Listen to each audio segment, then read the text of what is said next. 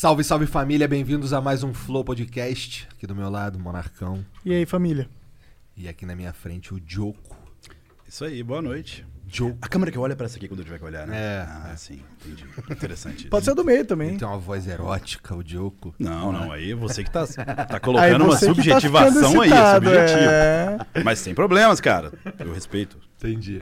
Bom, antes de começar esse papo aqui, vamos falar um pouco sobre os nossos patrocinadores, começando pela Twitch. Tô com o bonezinho deles aqui, é onde você tá assistindo agora, se você tá assistindo ao vivo, porque o ao vivo do Flow agora acontece exclusivamente na Twitch, a gente solta Exclusivo. A gente solta com no mínimo 24 horas é, de, de diferença pro VOD no YouTube. Mas na verdade tá 136. Mas na verdade tá saindo 36 porque para não casar, pra não bater com o nosso ao vivo aqui. Então, é, assim que acabar esse flow aqui, a gente solta nos com mais ou menos uma hora, porque é o tempo que precisa pra processar. É, isso aqui vai pros, pros agregadores de podcast, mas o ao vivo acontece aqui na Twitch, que é onde é a nossa, é onde a gente faz, é onde é, é a nossa casa, é a nossa casa, aqui, aqui. Quando a gente não tá banido aqui é a nossa casa. É, a nossa casa tá com o telhado um pouco capenga, mas é a nossa casa, né? É, e não se esqueça que você pode mandar 300 bits na nossa casa, né? E Quantos manda- bits? 300 bits. É. 300, porra.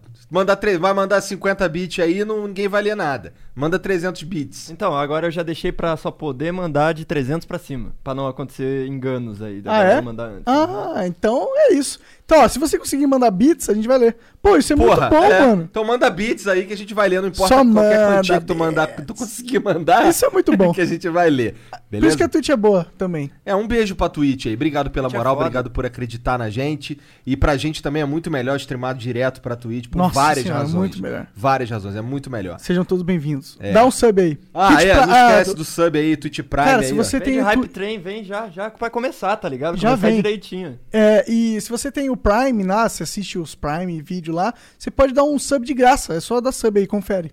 Você escorrega o seu mouse pra esquerda na tela, vai ter uma coroinha se ele estiver disponível. Porque eu também faço live na Twitch. Nós também no Flamengo somos patrocinados pela Twitch. Olha aí. olha Aí, aí, sim. ó, aí, ó. E não se esqueça também que você pode usar a Exit Lag pra é, ter um jogo da melhor qualidade possível. Tá passando mal no LoL? Tá com muito ping, tá tosco pra caralho? Baixa esse lag aí. Aqui na descrição. Não, na verdade, não é- se você estiver assistindo o VOD é na descrição, se tiver na Twitch, é, exclamação exit lag. Que aí você tem, vai ter um link lá pra você baixar o aplicativo deles, que vocês conseguem usar por 3 dias sem nem colocar o cartão de crédito. Então, cara, recomendo pra caralho. Jean usa direto no Modern Warfare lá. O Jean é um nerd, joga isso aí todo dia com o exit lag, porque exit lag é pica, É pica. né? Salve pro Atila, um cheiro no cangote dele. Salve Atila, salve, salve. E é isso, não se esqueça também de conferir o Cortes do Flow, o melhor canal de cortes do Flow que existe. Vai lá, o link tá na descrição. Se você gostou de alguma parte dessa conversa, saiba que as melhores partes vão estar neste canal. com uma thumb legal e um título bem chamativo, beleza? É, também Clickbait de qualidade. é exclamação o quê? Corte? Corte. Exclamação corte. Dá uma olhada no nosso Instagram também aqui do Flow e o nosso pessoal também, se você tiver de sacanagem aí. É, É que- Instagram barra.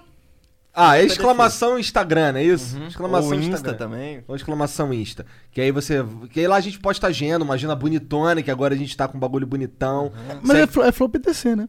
Flow PDC, o, o que que funciona? A YouTube e Twitch é Flow Podcast, redes sociais é Flow PDC, porque já tinham pego tudo. Twitter, Flow PDC. Instagram, Flow É porque tem uns gringos com o nome de Flow. Tem uma gringa, né, no Twitter, Flow Podcast, a arroba dela. E a galera fica enchendo o saco da coitada da menina lá. Ela me bloqueou, me deu um esporro.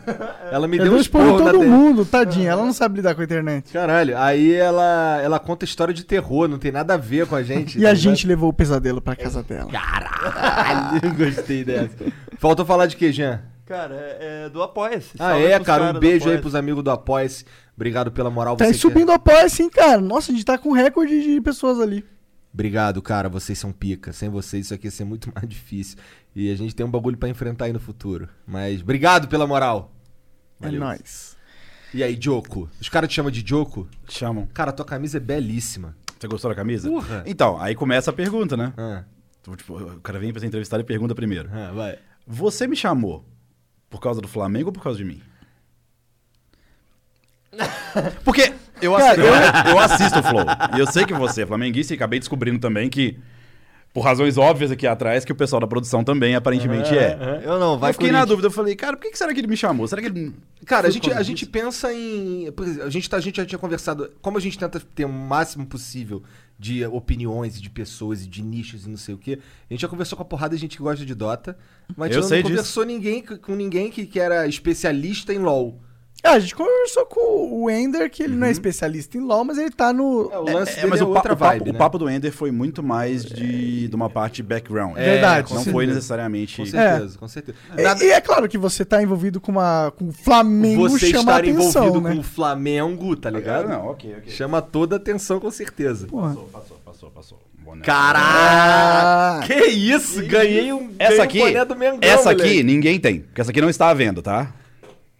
Cara, Isso não é camisa. aí- essa, essa aí é específica com os patrocinadores do eSport. Aí sim. Então, assim, o Igor tá dependendo da feliz resposta agora. que ele, Eu que ele desse. arrepiado, moleque. ia passar, não. Essa aí não-. E o pessoal de casa não tá vendo ainda, mas em breve, tá? Aqui, mas ó, ele já aqui, ó. tem uma. então. Olha só que coisa linda, moleque. Porra, olha aí, ó. É que a gente fez um- Mengão, porra. É, esse ano a gente conseguiu um deal com o pessoal do futebol. Então os jogadores estão jogando com a camisa do futebol e os patrocinadores nossos. Aham. Então tem essa aí, que é a branca, que normalmente a comissão técnica usa, Ah. que é a que eu uso também. E tem a oficial deles, que é a. Tadinha. Ele veio e falou no antes do programa: Ah, não vim com a camisa do, do Flamengo. Eu só pensei assim no canto da minha cabeça. Hum. vamos ver, vamos ver. Que vamos ver. ótimo, ganhei uma Cara, camisa o Igor tá feliz, ele é realmente Aí, flamenguista. Caralho, moleque. Eu sei, eu assisto, pô. Falei, eu vejo, eu já vi ele com a camisa do Flamengo algumas vezes. Aí tu me deixou muito feliz, moleque. É assim, é assim que faz, a gente começa bem pra evitar problema. Cara, ó, sabia que eu tenho. é, num- num- eu- no começo desse lance de esportes, o primeiro time de futebol que eu vi se envolvendo com isso foi o Santos, com o time Santos Dex. E eles, joga, eles tinham um time de Rainbow Six. Eu morava no Rio de Janeiro ainda, já faz, bast- já faz foi em 2016 essa parada que eu vou te falar. É, eu entrei em contato com o Flamengo, mandei um e-mail lá. Cara, aí, porra, vamos, não, tá, não tô vendo movimentação do Flamengo, o lance de esporte, cara. O que que tá. Será que tem interesse? Não sei o quê. Aí um cara lá do, do marketing respondeu e a gente marcou uma reunião. Isso, porra, 2016. Cheguei lá no clube, trocamos ideia, não sei o quê. E, cara, ali foi, foi o. Eu, eu, eu gosto de, de supor, tá ligado? Que eu implantei um embriãozinho ali, uma ideiazinha na cabeça dos caras. Tá ligado? Eu fui lá, só que o que, ele, o que ele esperava de mim acabou não indo pra frente porque, porque não foi, não tinha muito a ver comigo também. Uhum. Ele queria que eu fizesse uns. Ele me deu um Pro Evolution Soccer 2016, que era o que tinha Ah, o cara começou bem também, É, começou bem. Ele me deu esse daí pra gente fazer uns conteúdo pra Flá TV. Uhum. Mas aí depois ele sumiu e aí eu me mudei, e aí acabou ficando no esquecimento. Mas eu gosto de pensar que eu pelo menos Uma parcela, cara, uma parcela. Existe esportes, hein, cara? O Santos tá fazendo, hein? Eu falei pros caras lá. tá É, o ligado? Santos agora, ele. Os dois times que estão na liga principal do LoL são Santos e Flamengo. Times de futebol. Tem oito times. O Santos, ele agora não é mais Santos Dex, ele é Santos Hot Forex. E tem a gente, que é o Flamengo, com um parceiro que é a Simplist. Então, esse movimento demorou até mais do que o esperado para acontecer. E isso se deve um pouco a como que o LoL funciona no Brasil. Que é bem diferente do CS, que é bem diferente de outros jogos, que é um circuito fechado, que até agora não era franqueado. Então, você podia, por exemplo, se o Flamengo entrasse, se ele fosse mal, podia ser rebaixado, por exemplo, igual no futebol. E isso, considerando um cenário que é novo relativamente, fazia com que as empresas não, sabe, não tenha aquele, aquela vontade de investir. Mas a gente está aí no último split. Esse split que a gente fala são dois, né? Tem o primeiro e o segundo são as metades do ano. Ano que vem, chegou o McDonald's aí, ó. Não sei se eles É. podem ouvir também, mas chegou. aí. Opa, aí sim. Isso aí. Quiser patrocinar também, tamo aí. E o. Ai, falei, né? Não, não tem problema, vamos falar. Que, que, que fica na Ah, mente. não, pode falar. Aqui a gente não tem. Com o Flow a gente pode falar qualquer marca, não Justo, tem nenhum problema. Porque a gente sabe que eles não vão patrocinar mesmo. Cuidado. Inclusive, eu nunca achei que eu fosse estar aqui, por exemplo. Por quê? Por quê, Porque eu, eu não fiz absolutamente nada pra estar aqui. No sentido assim de. Eu não fui atrás. Mas eu Ah, sempre sim. quis isso. Eu Entendi. assistia vocês e falava, nossa, que programa da hora, eu queria bater um papo com esses caras. E aconteceu. Então o que você deseja pode acontecer. É, você é aí, daquele olha. O Pô, Segredo. tava falando Não, não, não é um faz- segredo. Mas eu acredito que, cara, o pensamento positivo, e quando você, tipo, quer Hum. uma coisa de verdade, visto também o que eu passei na minha vida até agora, cara, é força de vontade e pensamento positivo. Então, quando veio o convite, eu falei, mano, É meio esotérico, tava Eu falando, falei, eu né? falei, não, não é possível. Casou, o universo Não é casou. possível, cara. Foi- A vontade, a Paulo demanda com a Coelho que oferta. dizia, cara, que quando você quer alguma coisa, o universo conspira a seu favor. É isso aí, mas querer de verdade, não é querer de falar, ah, eu quero. Não, é querer de verdade. Então, assim, Cara, muito obrigado pelo boné, eu tô muito feliz. que bom. E você vê tá que esse, ligado. esse aí, e esse aí, nenhum- e esses aí são artigos específicos. Você vê que é um negócio bem. Caralho, cara. Eles dão- o boné e a camisa do Mengão, moleque. A, a eu camiseta é GG? A camiseta. É, eu emagreço, irmão. Eu acho eu acho que é GG, GG. É, isso aí, isso aí não, eu não consegui fazer. Do... Tá. Mas enfim, agora a gente tá no último. No ano que vem, é o ano que vai começar a franquear o, o LoL no Brasil. Ou seja, você vai ter uma liga estruturada, já tem, que é o CBLOL, mas você vai ter uma liga onde os times são parceiros. E isso aí é algo que tá chamando muita atenção, por exemplo, da Simplicity, que é uma empresa norte-americana, que é um cara que é também dono do Memphis Grizzlies, que tem tais com a NBA. O que, que é o Memphis Grizzlies? É, É um um time time de... de- da NBA. basquete, é. é o time da NBA. Ah, tá, ok. É, então, o cara, o cara é o time do. Ah, eu esqueci o nome do Bom, cara. eu não sei porque eu não acompanho Tem um cara que é tipo a estrela dos caras que eu esqueci. Mas. né, Também, também não acompanho tanto. É, Mas o um Cauê cara- vai saber, mas eu não sei. Provavelmente, É, eu também não. E tá atraindo essa galera, o pessoal tá investindo cada vez mais. Então a gente tá indo pro talvez a, a, a fase de maior crescimento do LoL no Brasil, competitivamente, ano que vem. Esse é o último campeonato, tanto que nem tem rebaixamento, é o último campeonato Exclusivo. só campeonato, onde pode acontecer. Mas isso também tira um pouco da mágica. É, pois é, o que que, esse, o que que vai acontecer no do ano que vem? Como é Então. que vai ser isso aí? A partir do momento que você, você franquia, você está seguindo o que as outras ligas são no mundo. É como se todo mundo fosse dono da liga. Igual na NBA. Entendi. E no Brasil a gente não tem essa familiaridade porque o jeito que as coisas rolam no Brasil é diferente. A partir do momento que você franquia, você tem, como eu falei, você não tem mais rebaixamento. Todo mundo é parceiro. Você tem um time A, o time B, eles jogam ligas separadas e todo mundo está se ajudando para a liga funcionar. Essa é a ideia.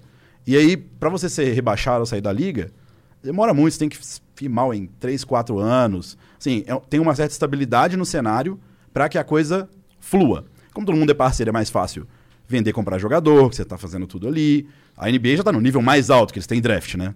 Os caras já refinaram, dividem jogadores entre eles. Então, isso não acontecia. É algo que com certeza vai chamar muita atenção, muita, e que possibilita você fazer o cenário ser mais estruturado em geral.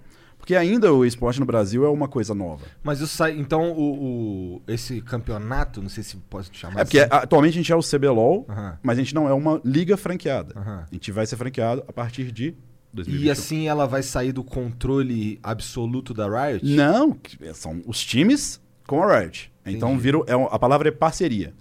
Porque agora, atualmente, a Riot ela tem a palavra, é a publisher, ela tem a palavra final. Aham. Mas ela ouve os times. Ouve até, até bem. Ouve a comunidade também. Mas aí, a partir do momento que é um parceiro comercial, é uma coisa muito mais junta e muito mais fácil de fazer. A relação de todo mundo fica muito melhor. Então é um momento que o Flamengo entrou um pouco depois, como você falou, de fato. Mas ele entrou bem, ele entrou subindo da segunda divisão. Ele fez o caminho. É que tinha como se fosse o caminho dos sonhos.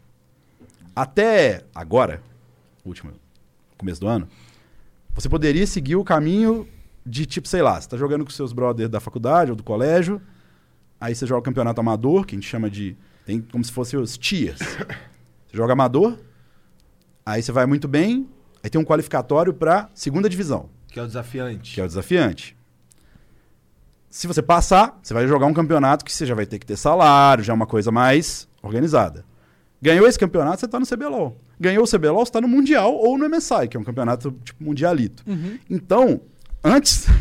eu sei que parece bobo, mas isso é uma coisa que é um- uma coisa onírica, assim. Imagina, você pode, com seus amigos, juntar sem Sim. precisar de mais nada, só jogando, ganhando, sendo bom. Tem uma chegar num- escala. chegar Tem uma num- escada, né? e aí o fran- a franquia ela vai, ela ao mesmo tempo, ela tira um pouco disso, a escada meio que some, Uhum. porque todo mundo fecha mais o circuito Uhum. e fica uma coisa de parceiros da liga. Uhum. Você cresce porque você não tem mais. É, é bonito chegar um, um time novo, mesmo sem investimento, e entrar na liga. É bonito. É bonito, mas não é talvez o mais interessante, Mas pro- rentável. o mais rentável, pode-se dizer. Entendi. É mais ou menos por aí. Entendi, mas então a Riot ela continua é, como ela faz hoje, Sim. com controle total do, do, Sim, da- do formato, etc. É, esse é um detalhe importante, porque até agora ninguém do LoL veio aqui. E o LoL ele é um circuito fechado.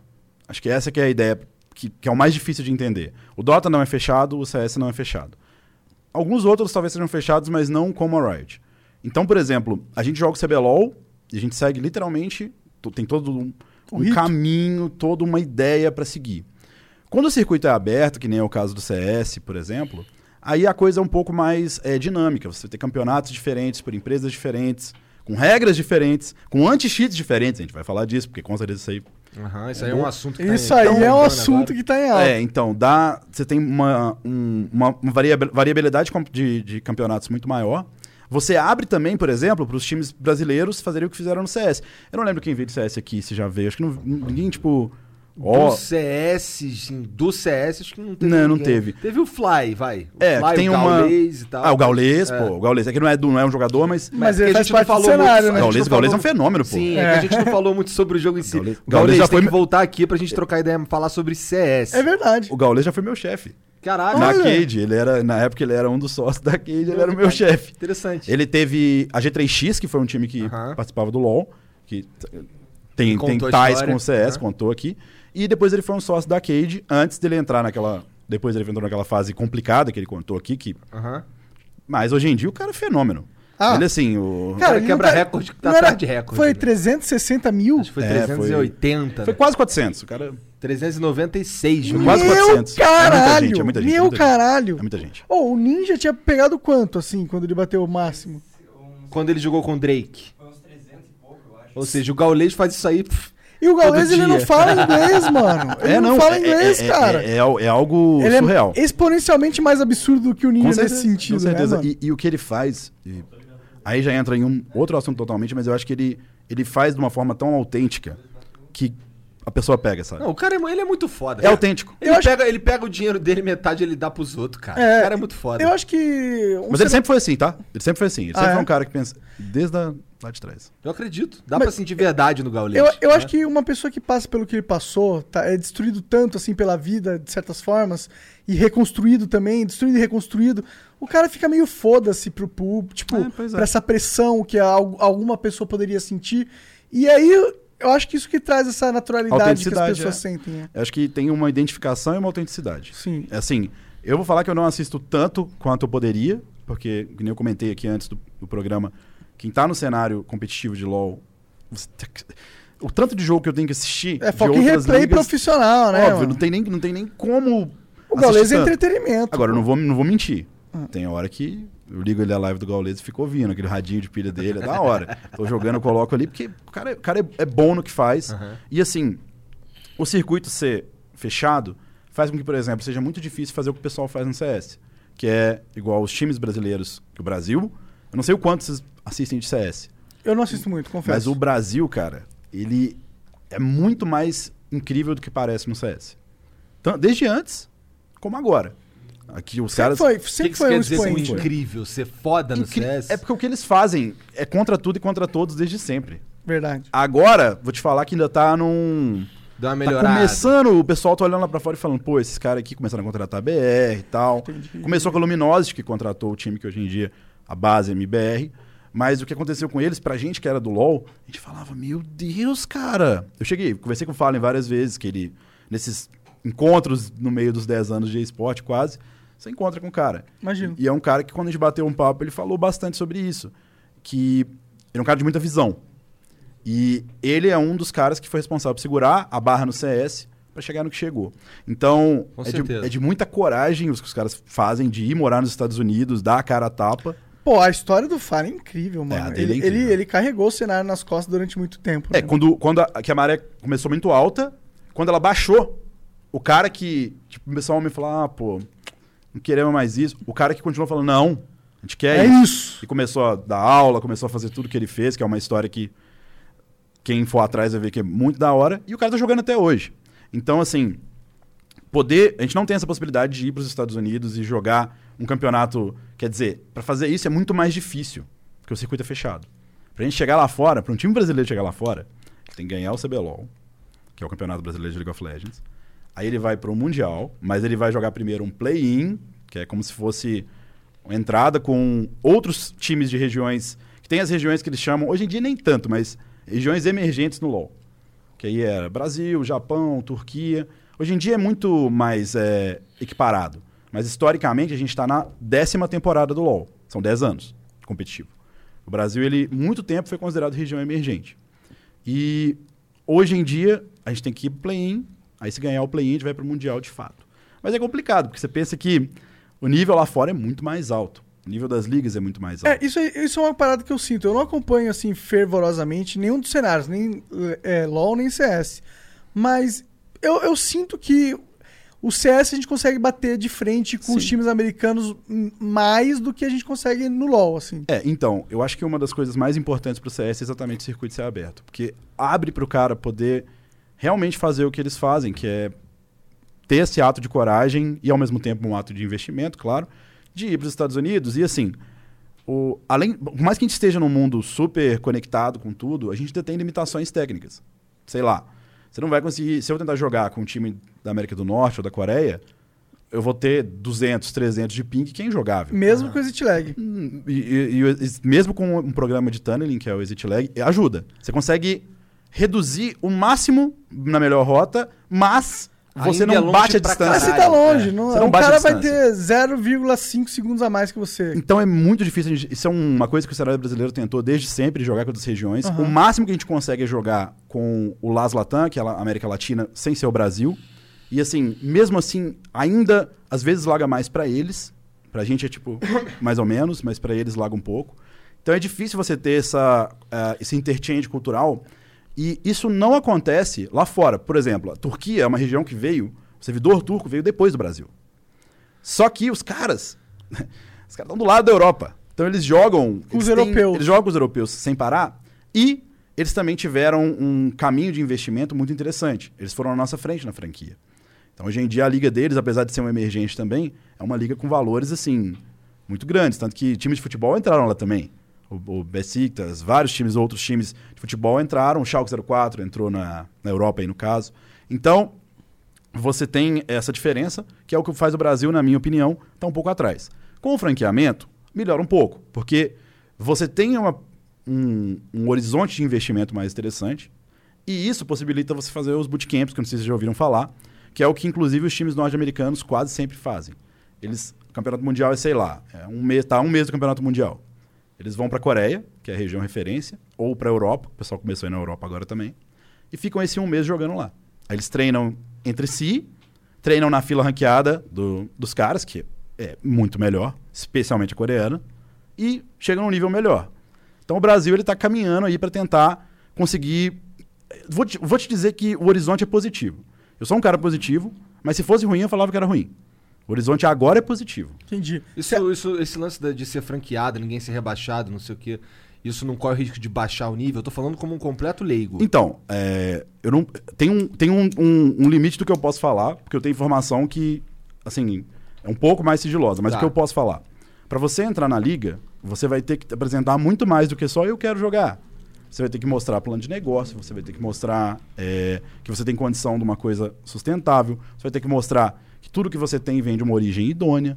Então, assim, é muito difícil eles aprovarem. Tanto que a gente não tem certeza de que times que estarão lá A luva é maior agora, então. é o nível, a barra é maior. Então, pra você bater essa barra, cara, no mínimo você vai ter que fazer algo muito bom. E querendo ou não, como eu falei, é uma liga parceira. Então, se um cara vai mal, um, um- um- um split, um campeonato, a Riot tenta ajudar, a liga em si, ela tenta ajudar pro cara voltar e a liga continuar competitiva, todo mundo ganha, todo mundo melhora. Entendi. Vira, vira um pouco uma oligarquia, né? É, de certa forma, eu falei, perde a coisa do sonho. Sim. Do de, tô com os meus brothers aqui, que foi o que eu fiz. Aham. Na minha época, antes de treinador, eu fui jogador. Então, isso foi 2013, que é o que eu tava fazendo medicina na época. E aí, O eu- cara é médico, jogador de agora, LOL. agora, agora eu sou formado médico, mas na época eu tava fazendo o curso. Entrei na faculdade em 2010, e aí, do- depois de três anos, em 2013, o, o LoL competitivo começou em 2011. Então eu já assisti durante dois anos, né? Aí eu falava, nossa, da hora o Isso é pessoal da hora. que eu nunca tinha imaginado. Pô, vocês jogaram o Mega Drive, jogaram o Master System. Eu não imaginava que você ia ter um campeonato de futebol que apresentador, que que é isso? Eu É, olhava e pois falava, é. nossa. Aí eu olhava pra medicina um pouquinho assim, estudava um pouco de anatomia, olhava pro jogo. falava, nossa, pena que aqui no Brasil nunca pensava, nunca vai rolar isso. Dois anos depois, o Brasil começa a aparecer com o Campeonato Brasileiro. E aí eu chamei uns brother, amigo assim, conhecido, a gente começou a jogar, começou a jogar, começou a ganhar, começou a ganhar. Jogou alguns campeonatos que nem tinha, na verdade, o CBLOL em si. E em 2014 a coisa foi melhorando mais. Em 2014 eu entrei na INTZ como uma posição de caçador deles. Eu vim pra São Paulo. Caçador é o cara que vai buscar players bons. Não, caçador era dentro do jogo mesmo, posição. Ah, entendi, entendi. Mas eu gostei da analogia. É, achei que era, foi mal. Chamou de olheiro. olheiro. É, olheiro. é tem no olheiro. Dota também, pô. Tem, tem. Tem, é o cara que fica ali, que não vai, vai pra lane e fica. É Ah, tem o. Jungle. Ah, não É. tem mais. Eles tiraram. Eu não sei, eu não, eu não tô jogando Dota 2 Não, tô- atualmente, mas... mas, antes tinha, antes tinha. Erradamente, erradamente. não tem opção. não, mas mesmo que eu tivesse, eu jogava LOL. Eu gosto de você, alright, tamo junto. É, a grande questão do, do, do LOL nessa época é que eu fui pra São Paulo, pra INTZ, tranquei a faculdade. O que vocês já imaginam que foi um choque gigantesco pra família Aham. e pros amigos. Sua mãe pirou. É, mas desde 2013 eu tava começando, só que eu, eu ia pra faculdade, eu estudava, eu ficava pensando, putz, tá da hora isso aí. O pessoal tá jogando lá. Eu tô aqui. Tá da hora. O começo de um cenário, assim, é. Sabe, se pegar o começo é muito da hora, é uma coisa diferenciada. E aí, tentei ser jogador, aí às vezes eu- a faculdade apertava e eu ia pra posição de treinador, pra não, sabe, não prejudicar os meninos. Até que veio essa proposta da INTZ, que era pra gente morar em São Paulo, no sistema que é a Gaming House, que é você morar e jogar no mesmo lugar, que é o, o começo. Hoje em dia é office, então, quer dizer, na pandemia a gente É, tá tendo que fazer enquanto- o... Por enquanto tá no office. home office, né? É, mas é, senão, agora já é um trabalho normal. Mas na época, 2014, eu fui pra INTZ, aí como jogador mesmo. E a gente começou, a gente começou a jogar CBLOL e tudo. No meio do caminho, eu tinha dois anos de trancamento de faculdade. Quando tava num ano e meio, eu falei... "É, agora é a hora de voltar, porque eu, eu tinha me prometido terminar a faculdade também. Querendo ou não, o pessoal que tá começando agora, com 17, 18, eles conseguem ter um plano de carreira. A franquia ajuda nisso, porque a franquia é ela dá uma solidez que você chega pro cara e fala, ó, vou te contratar, mas vai durar anos isso aqui. Os contratos da franquia são de muitos anos. Então, você consegue ver um futuro profissional. Até no Brasil, a gente vai ter franquia agora, porque antigamente você via isso lá fora. Então, na minha época, eu falava, putz, isso aqui é da hora, mas ainda não... Medicina, é Não é- muito mais é. estável. Eu gosto muito de medicina. É assim, é algo que inclusive... Você fez que área, cara? Eu não cheguei a especializar. Não eu chegou. formei... Você fez residência? então, normalmente você tem um internato dentro da faculdade, que é quando você já atua, mas no nosso caso, que era em Minas, era uma cidade do interior, eu atuei em Lima Duarte durante um ano. E depois você forma, e aí você vai para residência, que é você residir no hospital, ou seja, você vai praticamente morar lá numa especialidade, Aham. e aí depois de um tempo específico, você sai é, especialista. Aí varia, tem, tem residência de 3, 4, 5, 6 anos. Entendi. Então, depende da- do grau de complexidade do que você tá. Aí Você tem- mora no hospital? Hoje em dia não, mas a ideia de- do termo residência, É morar alguns lá. falam que vem dessa ideia de que você tá ali o presente o tempo todo. Então você tá vivendo a medicina diretamente. Entendi. Então hoje em dia não se mora no hospital, quer dizer, mais ou menos, você trabalha muito. Você pega, que, é, a pessoa não entende isso, que o médico, ele realmente, ele é bem remunerado comparativamente no Brasil, mas ele trabalha muito. Para ser bem remunerado, ele tem que trabalhar muito. Então, quando eu terminei a faculdade, eu voltei, tran tranque- é, destranquei.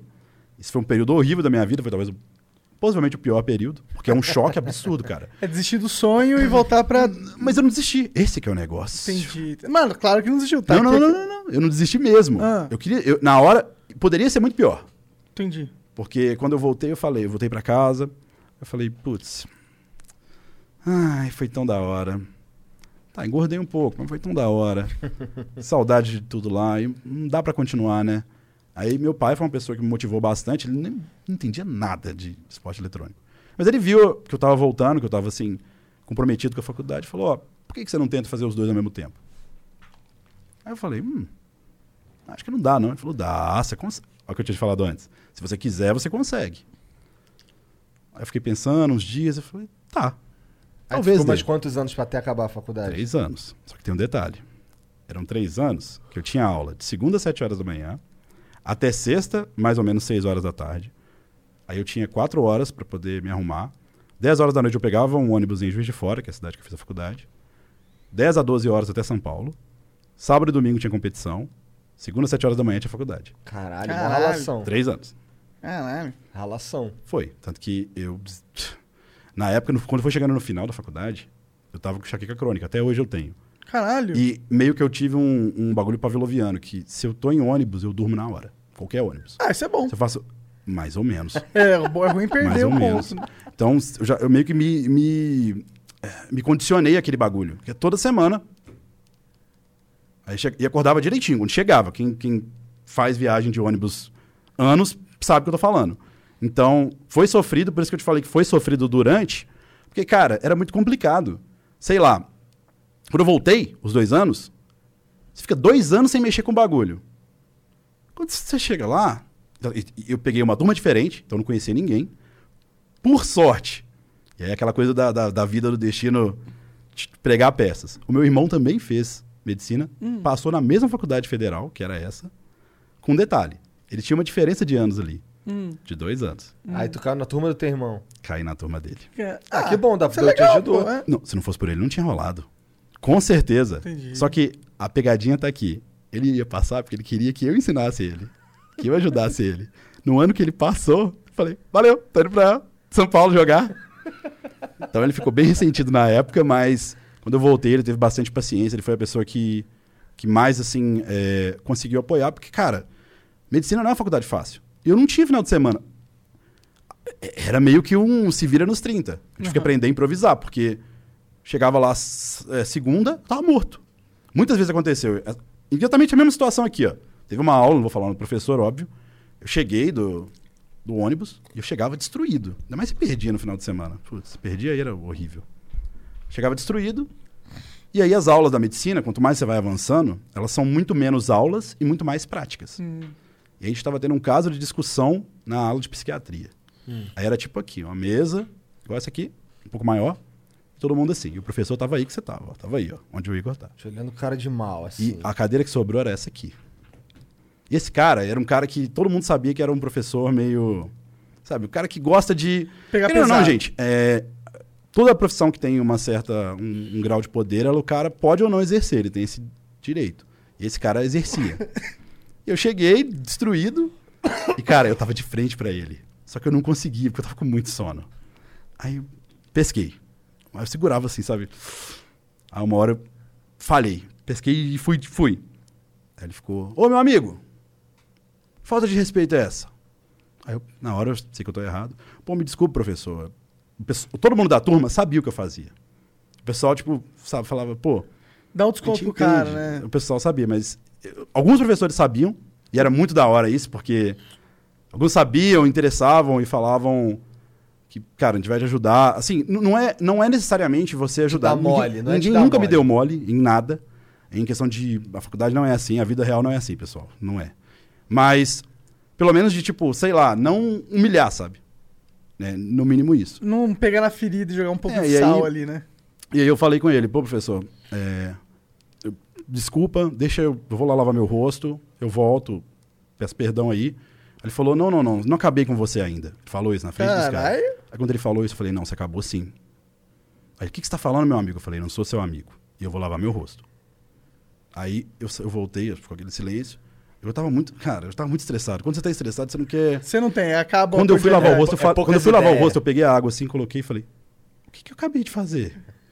Que eu podia ter perdido meu curso. Se o cara, se o cara chega e fala: "Você não vai passar?" Eu não vai passar. Eu- E eu já tinha trancado dois anos. Entendi. Então não tinha mais, não tinha como se fosse gordura pra queimar, era aquilo ali, cara. Aí eu voltei, sentei, mas por sorte, o cara meio que talvez, sei lá, não, nunca esperava isso. Respeitou a atitude. Ele falou, ó, eu en- eu entendo aí, foi mal também, peguei um pouco pesado, tá tudo bem, tá? Falei, tudo bem. Ah, os- ah, provavelmente os alunos devem ter situado. Ah, não, esse já aconteceu também. O quê? Ah, esse foi maravilhoso, maravilhoso.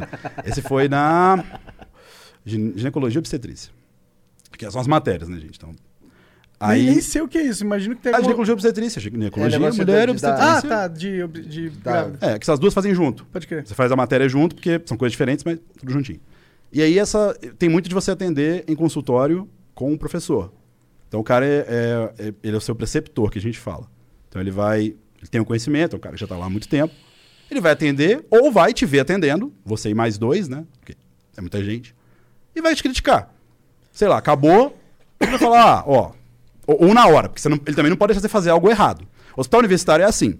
Você vai, você não vai pagar nada. Inclusive, isso é uma coisa que eu falei. Isso eu vou falar no Flow com certeza. Porque não.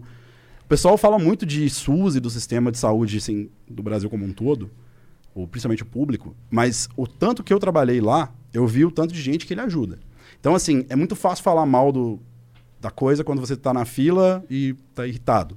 Mas muita gente agradecia e muita gente tinha coisas que de dentro a gente falava, nossa, isso aqui é muita coisa. Comparado com o mundo, isso aqui é muita coisa. Por exemplo, na de eu atendi muitas pessoas soropositivas que gente- o, o que eles davam para eles aqui, os professores falavam, cara, nenhum, poucos países você vai ter tudo que a gente vai ter aqui. Tipo de, de acolhimento, de medicamento, de tudo. Mas enfim, eu estava atendendo, estava eu, meu irmão e mais uma menina. E essa preceptora.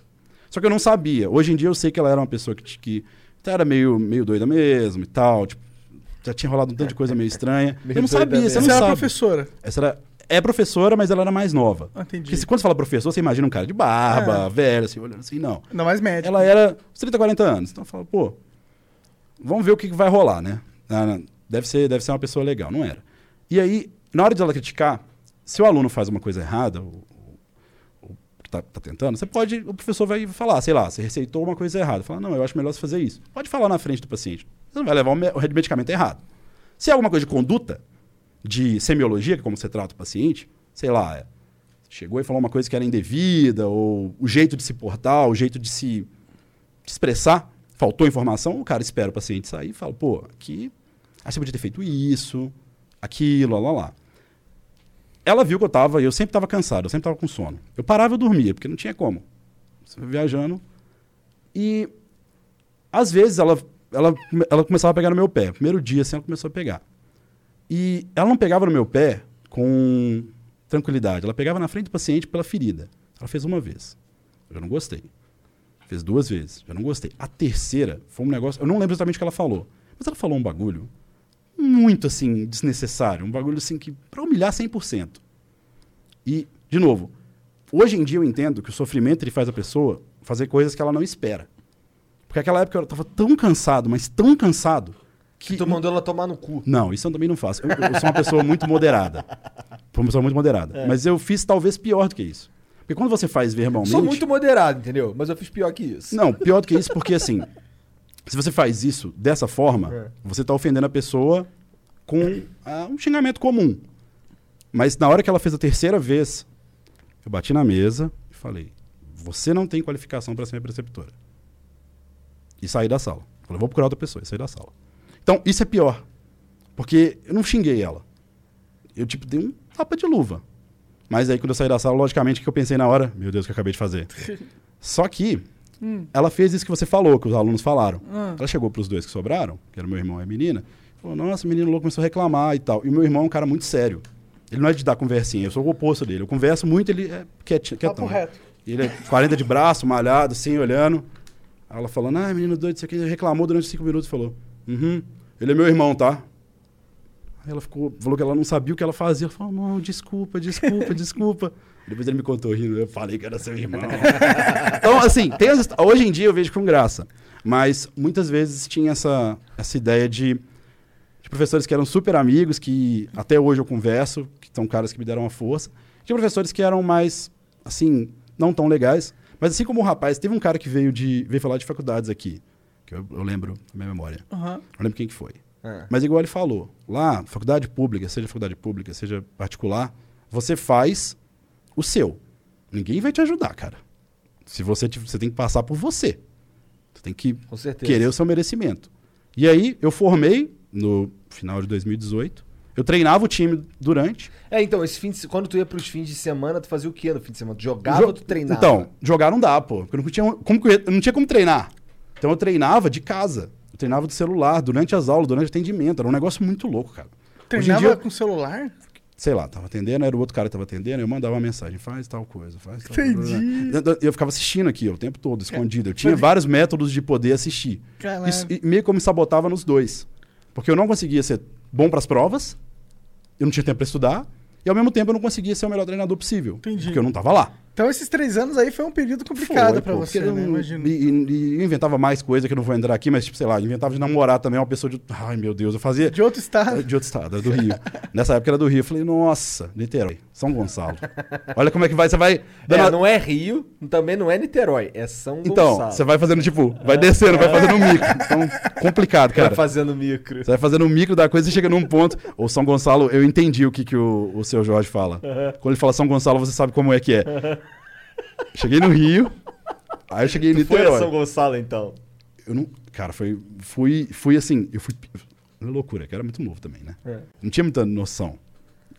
Eu fui pra, primeiro pra Niterói, só que eu nem sabia o que eu tava fazendo, pra, pra conhecer ela, que eu conheci ela pela internet.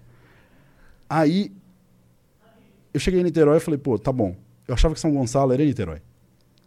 Não. Não. Só que eu não tinha muito dinheiro nessa época, porque você eu era estudante universitário e jogava LOL. Isso Nessa em que época. ano? Isso foi 2014, 15. Esse lance de esporte não tava dando a grana ainda. Nesse começo não tava, nesse começo. E também porque a gente não- eu não tava num, num time. O time que eu entrei, que é a NTZ, hoje em dia eles são um giga time. Aham. Mas na época era o primeiro time deles. Entendi. Então a gente ganhava o suficiente pra sobreviver, porque eles meio que falaram, pô, vamos te dar tudo aqui, de boa qualidade, a gente vai te trazer pra São Paulo, trazer os caras tudo. Os meninos que hoje em dia até hoje ainda jogam, mas a gente não tem condição de fazer mais que isso. Quem que tava nesse time aí que Era tem... eu, Micão, Jockster, esses dois a- ainda jogam. O Jockster eu acho que foi para o esporte agora. O Yang, que eu cheguei a trabalhar com ele depois como treinador dele em outras duas equipes. Então eu joguei com o cara e depois treinei ele em outras duas equipes. Recentemente. Esse é bom, né? Quando você tem É, eu conheço o cara é, intimidade, fica mais fácil trabalhar, né? Imagino. E o Tokers, que hoje é tá no Sul, ele tá na Avan Liberty, que ele é técnico lá também. Avan Liberty. É. Da Avan? É, da Avan. É mesmo? Só que os caras, só que os caras não foram pra cá. Os caras fizeram a base deles lá, porque Onde ele é? Santa Catarina que ele fica? Eu acho que essa, é- é- eu, eu não vou, vou te falar com certeza, mas eu acredito que é Santa Catarina, é, num dos, é no sul ali. Entendi. Então, assim. Caralho, que louco. A Avan, então tem empresa... Eu não sabia que tinha empresas Ah. assim que tem, Então, que tem times. tem a Calunga, é, a Red Calunga, Calunga. a Red Calunga. faz sentido. Então, o que está acontecendo? Essas empresas estão chegando. mas nesse começo, não tinha isso. Você, pra, male male, você tinha patrocinador, porque o que, que rolava? Beleza, patrocinar, patrocinar o quê? É. Você nem sabe explicar pro cara. Você pode até falar, "Ah, é uma coisa nova e tal. Às vezes isso não pega. Às vezes pegava, tem empresas que é, continuam acreditando, e acreditaram desde o começo, continuam acreditando. Mas é difícil de, Quem de que é um? acontecer. Tu sabe dizer, se você tá uma que tá aí desde o começo? Ó, Chigão? Deixa eu ver uma que tá desde. Tô buscando na memória para não ser, sabe. Injusto. Ó, empresas que com certeza estão desde o começo. A, a Samsung é uma empresa que desde o começo Muito ela foda. olhava Maneiro. o tempo todo. Empresas específicas, a própria Nossa, a Kabum, que tem um time até hoje, Aham. eles pegaram lá. Mas assim, A Samsung faz sentido porque é coreana. é. né? E os coreanos, os caras são Os- referência. é. Tanto que a gente trouxe dois agora, em meio à pandemia, tá? Mas. Como é que é o nome dos caras mesmo? O, é o. Ah, cê- ah, tá vendo? O, o- o torcedor do Flamengo, ele sabe de coisas do, do, do LOL sem nem sacar. A gente tem o Lucy e o Bivoy. Isso, que até a gente isso. brincou que era Gabivoy. Foi Aham, uma brincadeira que eu soltei na stream, o pessoal amou, adoraram, adoraram. Popularizou, todo mundo achava o cara disso. E a gente trouxe eles aí meio à pandemia, porque os caras são diferenciados. E assim, a gente tava 0-3 no campeonato, tinha jogado 3, perdido 3. Chegaram os caras e tá 3-3 agora. Então demos uma, demos uma virada. Os caras são estrela mesmo. agora são três BR e dois coreanos, então. Cé, Não pode ter mais de dois. É isso que dois é o limite. agora. Tem que ter. Eu acho isso legal, porque Que é senão. a Liga Nacional. É, senão, porra, vai. Mas assim, Até no futebol também tem um limite de é, gringo. tem um bagulho assim. Só É. que tem um detalhe. No LoL, você 40% do seu time pode ser coreano. Esse aqui é o negócio. É quase a metade do seu time coreano. Verdade. Você pode contratar staff coreano. Eu tenho um técnico que é o analista. O cara, o cara tinha outro nome, o cara chamava Reven. Com E. Ele chegou no Brasil, quando ele viu que o Flamengo era, ele trocou. Ele era o analista do Flamengo. Ele Uhum. juntou os dois. Flanalista. E E ele é uma cara- figura engraçada. Você já um viu quem que é? O cara, o cara já, é um coreano com óculos de fundo de garrafa, É. um cabelão É. e um sorrisinho assim, ó. É. Cara, E uma, uma pessoa muito legal, que eu tô trabalhando diariamente com, e uma pessoa extremamente competente no que ele faz. Então é meio que você tem coreano até na staff, você consegue passar do limite como quem te ajuda. E mas voltando ao que eu tava falando, olha que coisa, como a vida ela te prega peças. Eu formei em 2018, depois de oito anos. Foram seis de faculdade, intercalados por dois de trancamento. Essa época finalzinho, eu tava pensando, o que, eu vou fazer da minha vida? Porque vou acabar a medicina e eu posso decidir. Ou vou pra medicina, que é o, o seguro, que o cenário não era tão gigante na época, a gente não tinha esse, a franquia no horizonte igual tem agora. Ou eu posso ir para outro time e continuar no esporte, tem que ir para São Paulo, mudar, vai dar um trampo gigantesco. E na época a PEN fez uma proposta para mim. A PEN tinha acabado de ser rebaixada para o circuito desafiante.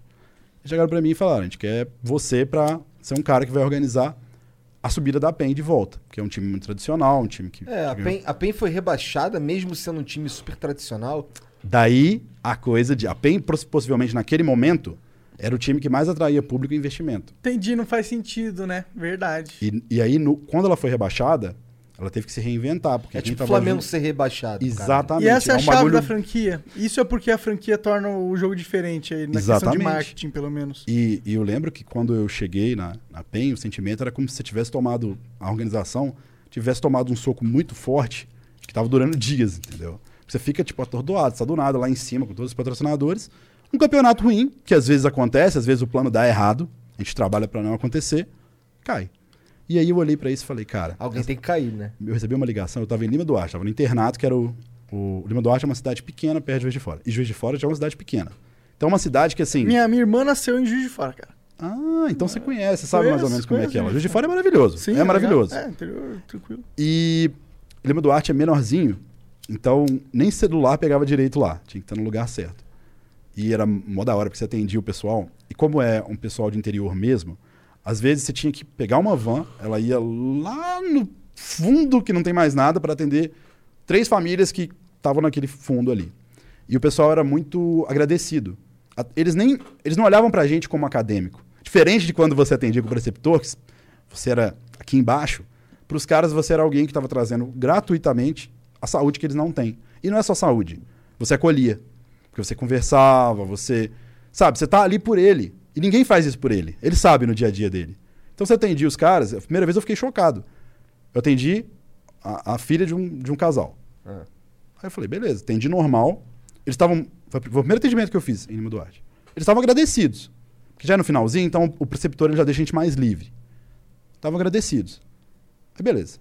Entendi, muito agradecidos. Falei, não, pessoal, gente boa e tal. Semana seguinte eles voltam com outro filho.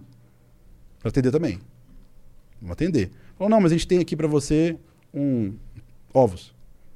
Aí eu falei, sério? É, ovos que a gente trouxe as galinhas ali agora.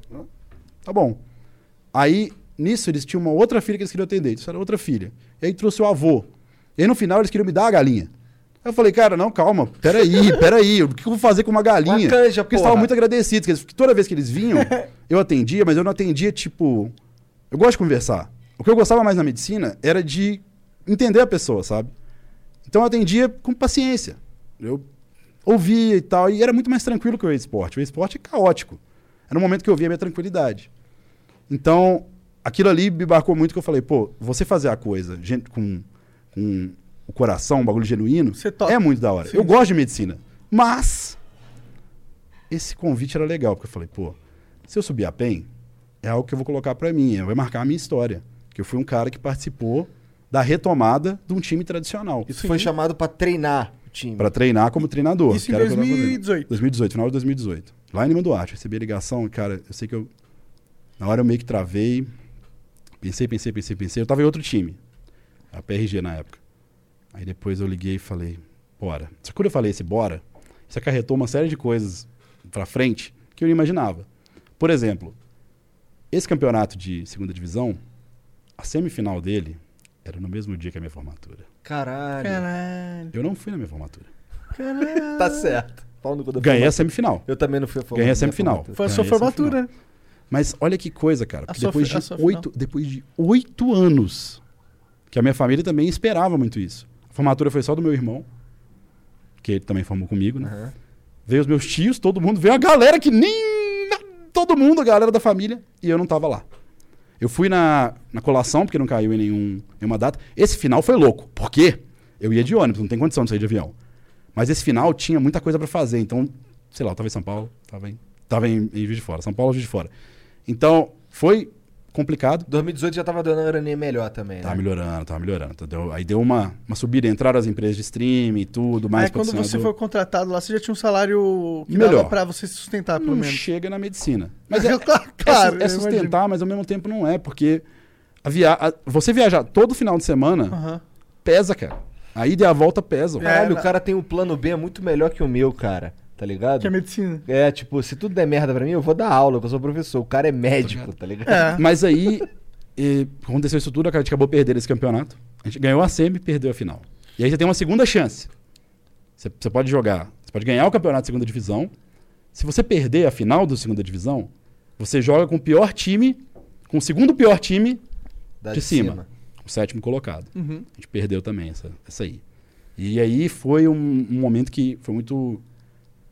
Aí, sabe, aquela hora que você entra no- na encruzilhada da vida. Não na encruzilhada, mas que você entra na consequência.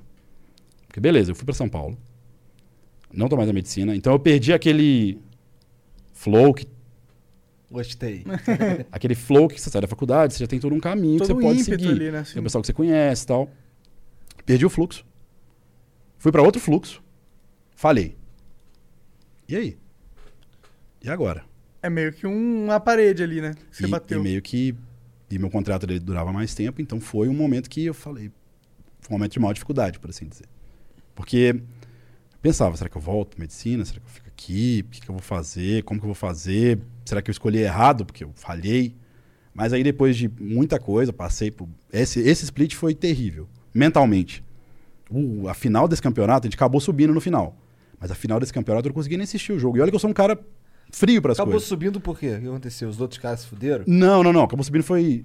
Falando, mesmo com as Entendi. adversidades, no- acabamos no dia subindo. se- no ano seguinte. No, no- na metade do ano seguinte, a ah, gente. entendi. Então ele tem, tem oportunidades nos splits. Exatamente. Entendi. Tem um começo de ano, metade do ano. Aí a gente teve uma outra oportunidade, só que assim, cara, já tinha falhado uma vez, então minha cabeça estava meio em cima e a pressão de todo mundo, porque apenas subiu a primeira. E aí? E agora? Tem que subir. Se não subir a segunda, tu tá fora, provavelmente. Com certeza. né? Já era pra- poderia que ser. Já, quase Verdade. estava fora por não ter subido a primeira. Verdade. Muita gente já foi, já foi é, substituída, trocada, porque essa é a vida do, competitivo. Mas aí os caras me deram uma segunda chance, tipo assim, de cara, a gente sabe que técnico é complicado e tal. A gente acha que você pode O que, que conseguir. você acha que fudeu vocês naquele dia, na, naquela, naquele campeonato? Acho que foi muita coisa, cara. Foi, para ser super sincero, a gente não tinha método. O método, eu não falei da porrada que eles tomaram. Era muito complicado de reestruturar, tava todo mundo ainda muito fraco. Um todo, não é nem só jogador, tipo, a organização ainda estava se reinovando, se reconstruindo. Aí a gente perdeu esse campeonato, mas a gente aprendeu muita coisa nele. Quando a gente chegou no outro, a gente falou: ah, agora a gente sabe o que a gente tem que fazer. E os caras confiaram em mim. Isso me deu um ímpeto, assim. É agora. Tanto que é o, o campeonato que eu mais trabalhei. Eu, assim, tinha noite que eu não dormia, literalmente. Fazendo o quê? Vendo o replay? Assistindo o replay dos times, tentando pensar na maneira que eu vou falar com o jogador da melhor forma para ele poder entender sem ser ofendido. É, o jogo tem isso, né, cara? Ah, O Tem. trato com o jogador é, é- precisa ser feito de um jeito certo. Resolvendo o problema, inventando alguma coisa, fazendo slide da melhor forma pro cara entender. Fazendo slide, cara. fazendo slide. Tem que fazer, tem que fazer material pro jogador. Porque ele, querendo ou não, vocês, vocês jogaram Dota, estão ligados. Tudo tem padrão. Você consegue seguir uma linha de raciocínio. Então, passou, passou, passou, passou, passou. Esse campeonato a gente ficou 21-2, a gente ganhou quase todas as partidas. Porra. E na 22 semifinal? É um bom, bom histórico. Semifinal 3-0, final 3-0. Subimos. Tranquilo. Aí teve um 2019 segundo split, que não foi tão legal. Isso sempre o mesmo time no primeiro split? Não, mudou muito. Mudou muito? Quando, toda vez que você tem esse. Você pode ter contratos mais longos, mas toda vez que você tem essa mudança, a, a tendência é os times se mexerem de alguma forma. É a tendência. Tem hora que mantém, tem hora que o cara fala, pô, esse aqui é minha equipe, vou manter por um Quando ano. termina o split, abre uma janela de transferência. Literalmente esse é o nome. Jornada de transferência. Dura algumas semanas e é o momento onde você pode fazer Uma reestruturação do uma time. estruturação. Você pode fazer depois, mas aí tem um limite máximo, que eu acho que é até a metade do campeonato, e tem multa. Então, faça antes. É melhor fazer na janela. Faça antes. E o técnico, ele tem eh, poder de decisão nesse sentido ou é mais da organização? Depende de onde você está. Porque atualmente o que eu faço é ser sim técnico. Eu sou o treinador do Flamengo, técnico que a gente chama de head coach, que é o cara que. Caralho, o cara é o treinador do Flamengo, cara. Não, mas. a- Eu trabalharia no Flamengo fazendo qualquer É, porra, cara. tá aí um bom. Tá, tá, é. tá Tá vendo? Tá vendo? É. Qual é aquele site lá que é o LinkedIn? Tá aí um bom co- coisa pra colocar no LinkedIn. É bom, é Treinador bom. do Flamengo. É bom, é deve, bom, dar, bom. deve dar um bom. E, mas ao mesmo tempo eu também sou agora o general manager do Flamengo. O que, que aconteceu? Depois, Seu general manager. se for colocar a função real, seria GM. Tá. Mas eu também faço de treinador. E o Porque general manager é o cara que cuida da rotação aí dos é players. algo, é algo um, um pouco mais administrativo. É papelada, você diz? Também. Tipo, a escolha dos coreanos passou por você? Claro. Entendi. O técnico, ele vai falar do ponto de vista técnico. Então ele vai falar de jogo, ele vai falar do que ele acha que é bom de jogo e tal. Aí ele entrega na mão da diretoria. E a diretoria que faz contratação, que lida com contrato, lida com patrocinador, lá, lá, lá, lá, lá. O Então, técnico participa ativamente dos jogos? ele não pode participar igual participa no CS. Tá. No CS o cara pode. Tá Ficar lá no- ali no e tal, e tal. E, e falar com os caras. Você fala só antes. Então o cara você tem que, você tem que preparar a sua equipe da melhor forma possível para que eles depois Faça resolvam sozinho. por eles. é. Então, assim, aconteceu que no começo eu fui pro Flamengo, depois a PEN, e comecei como treinador, mas a gente teve algumas questões lá de administração que a empresa, que é a Simplist, que lá no exterior, precisava de alguém para fazer esse trabalho que eu tô fazendo, que é ser o cara que vai não só treinar a equipe, mas tomar um pouco de decisão nesse sentido, assim, de cara, se precisa tomar uma decisão ali na hora, precisa de decidir, eu posso dar esse step up e decidir. Mas não é o que eu tenho. Olha que loucura. Eu fiz medicina, aí eu joguei, fui pra treinador, e tô fazendo algo que eu. Na minha cabeça, quando eles me ofereceram, eu falei, cara, isso é loucura, porque eu, não, eu nunca administrei nada. Eu administrei paciente e prontuário. E jogador da forma técnica. Aham. Mas já tem um tempo, já tem alguns meses que tá rolando. E acho que eu tô indo bem. Trouxe coreano, a coisa tá melhorando. Aham. Tô fazendo o meu melhor. Então, então os méritos de trazer os coreanos é teu? é de todo, todo o Flamengo, não é só meu. Entendi. Mas, Mas eu quero saber quem foi que falou, esse cara aqui é pica, quero esse cara aqui. eu mandei o primeiro e-mail pro, É. pro Bivoy. O Lucy já tava com a gente, mas ele voltou. E eu sabia que trazer o Bivoy era um cara que. Que o Bivoy era um cara que jogou a LEC. Ele tava onde? Ele tava na Europa. Ele tava na segunda. É complicado falar qual é a melhor liga, porque Aham. tem uma, uma coisa. Mas as três maiores são a Liga Coreana, a Liga Chinesa e a Liga Europeia. Essas são as três maiores. Ele tava na Liga Europeia e chegou na semifinal. Ou seja, o cara é coreano. O cara é quente. Essa é a palavra. E eu mandei um e-mail. Sabe quando você manda aquele e-mail? Você respira fundo e fala, meu Deus. Será que esse cara vai responder esse e-mail? E aí, o pensamento positivo, eu mandei um e-mail bonitinho, explicando tal. A gente é do Flamengo, a gente quer te contratar e tal. E, e é isso, a gente mostrou pra ele o que, quem é o time, como que era, coloquei foto, fiz o que dava, mandei. Aí deu uns dois, três dias. Eu tinha esquecido até. Eu falei, esse cara não vai responder. Respondeu. Falou, esse é meu agente, pode falar com ele, eu tenho interesse. E eu virei e falei. Caralho, maneiro. Amigo. É na porque hora... o cara olha assim, irmão, ah, Flamengo, porra. Flamengo eu vou, irmão, na moral. Não vou mentir que isso ajudou. Porque Eu acredito. Ah, porra. Mas é, é- é que pra, pro Brasil você consegue ter essa noção. Mas lá pra fora, o Flamengo ele tem uma relevância que a gente às vezes não imagina. Entendi. É, é, é muito é muito O louco. Flamengo é o maior do mundo, irmão. Então, Tem Flamengo em tudo quanto é buraco, cara. porque eu fui descobrir isso quando eu lidei com o pessoal da América do Norte e com os coreanos, que lá fora tem uma visão de Flamengo. Aqui no Brasil a gente acha que não, porque tem tantos times em, em si. Ainda bem que o Flamengo não é time. Flamengo é seleção. Mas, eu tive que aprender tudo, cara. Mas. Mas assim, foi pro Flamengo, rolou essa, essa mudança. Estamos aqui. Hum, Meio que eu dei sorte também, né? Por quê? Porque eu saí da medicina antes da pandemia. Sim, você deu sorte. Foi- Pô, tu não recebeu e-mailzinho não falando lá? Recebi, tive que fazer o negócio lá. ó. É Sim. que assim, É, minha o esposa... primeiro e-mail. É, eu fiquei com essa cara aí que você ficou quando eu recebi o primeiro e-mail. Que quando eu vi lá um e-mail, eu falei, meu Nossa. amigo. É, minha esposa, minha esposa é fisioterapeuta, ela recebeu um e-mailzinho desse aí também. É, aí. Ficar de prontidão. Você pode- Ah, você tá maluco, mano. É, porque no, no, no começo. Não, eu acho que é um super nobre, inclusive. É, é, pelo menos o, o e-mail falava, era pra ficar de prontidão, não sei se foi o mesmo que ela recebeu. Mas que pelo menos aqui tem um curso que é lega- legal você olhar, que vai te dar informações pra caso você precisar de lidar, Entendi, lide. entendi, entendi. entendi. Então tava lá, então bem. Ah, isso é legal, isso é legal. É, é que, que- que a princípio eles queriam que todo mundo voltasse. É. Que quem tava inativo voltasse. Aí alguém falou: não, peraí, peraí, peraí, peraí, peraí, calma aí. Calma aí, né? Manda um e-mailzinho, explica. Aí eu li o e-mail, falei, legal. E ajudei os meninos. Que a gente, a gente treinava no Shopping D, um shopping. Perto ali da rodoviária. Isso aí, passando aqui, né? Se você atravessar, tava ali. Então, a gente teve que se virar. Teve que fechar logo. Quando eu vi, que, quando eu vi a pandemia, eu falei, cara, pode começar a correr aí. Pode começar a correr. Pode começar, tipo, a, a, a ver o que a gente vai fazer, porque vai, Vai. fechar o shopping. Aí eles, como assim? Porque era no comecinho, ninguém... Falei, não, gente, isso- isso você não tá entendendo. Isso tá chegando a nível de pandemia. E pandemia é uma coisa muito louca, porque... Eu não sei, no Flow não teve ninguém me falar disso ainda, né? De pandemia especificamente. eu, não Não, sou, eu, não sou, eu não sou nenhum Atila, Aham. Atila. É, mas eu posso falar da perspectiva que eu tenho, mesmo estando um- agora um ano e pouco parado. Que assim, pandemia é um bagulho complicado, cara. A gente olha os números hoje em dia, eles assustam, mas se você olha historicamente, assusta mais ainda. Porque, querendo ou não, na medicina você estuda um pouco da história. E talvez a maior pandemia de todas, assim, foi a gripe espanhola 1918, que coincidiu com a guerra. E assim, cara, a pandemia pegou 40% da população mundial. É um negócio que, assim, É muita gente. é muita gente. Matou milhões. Então, assim, estimado. porque 1918. Aham.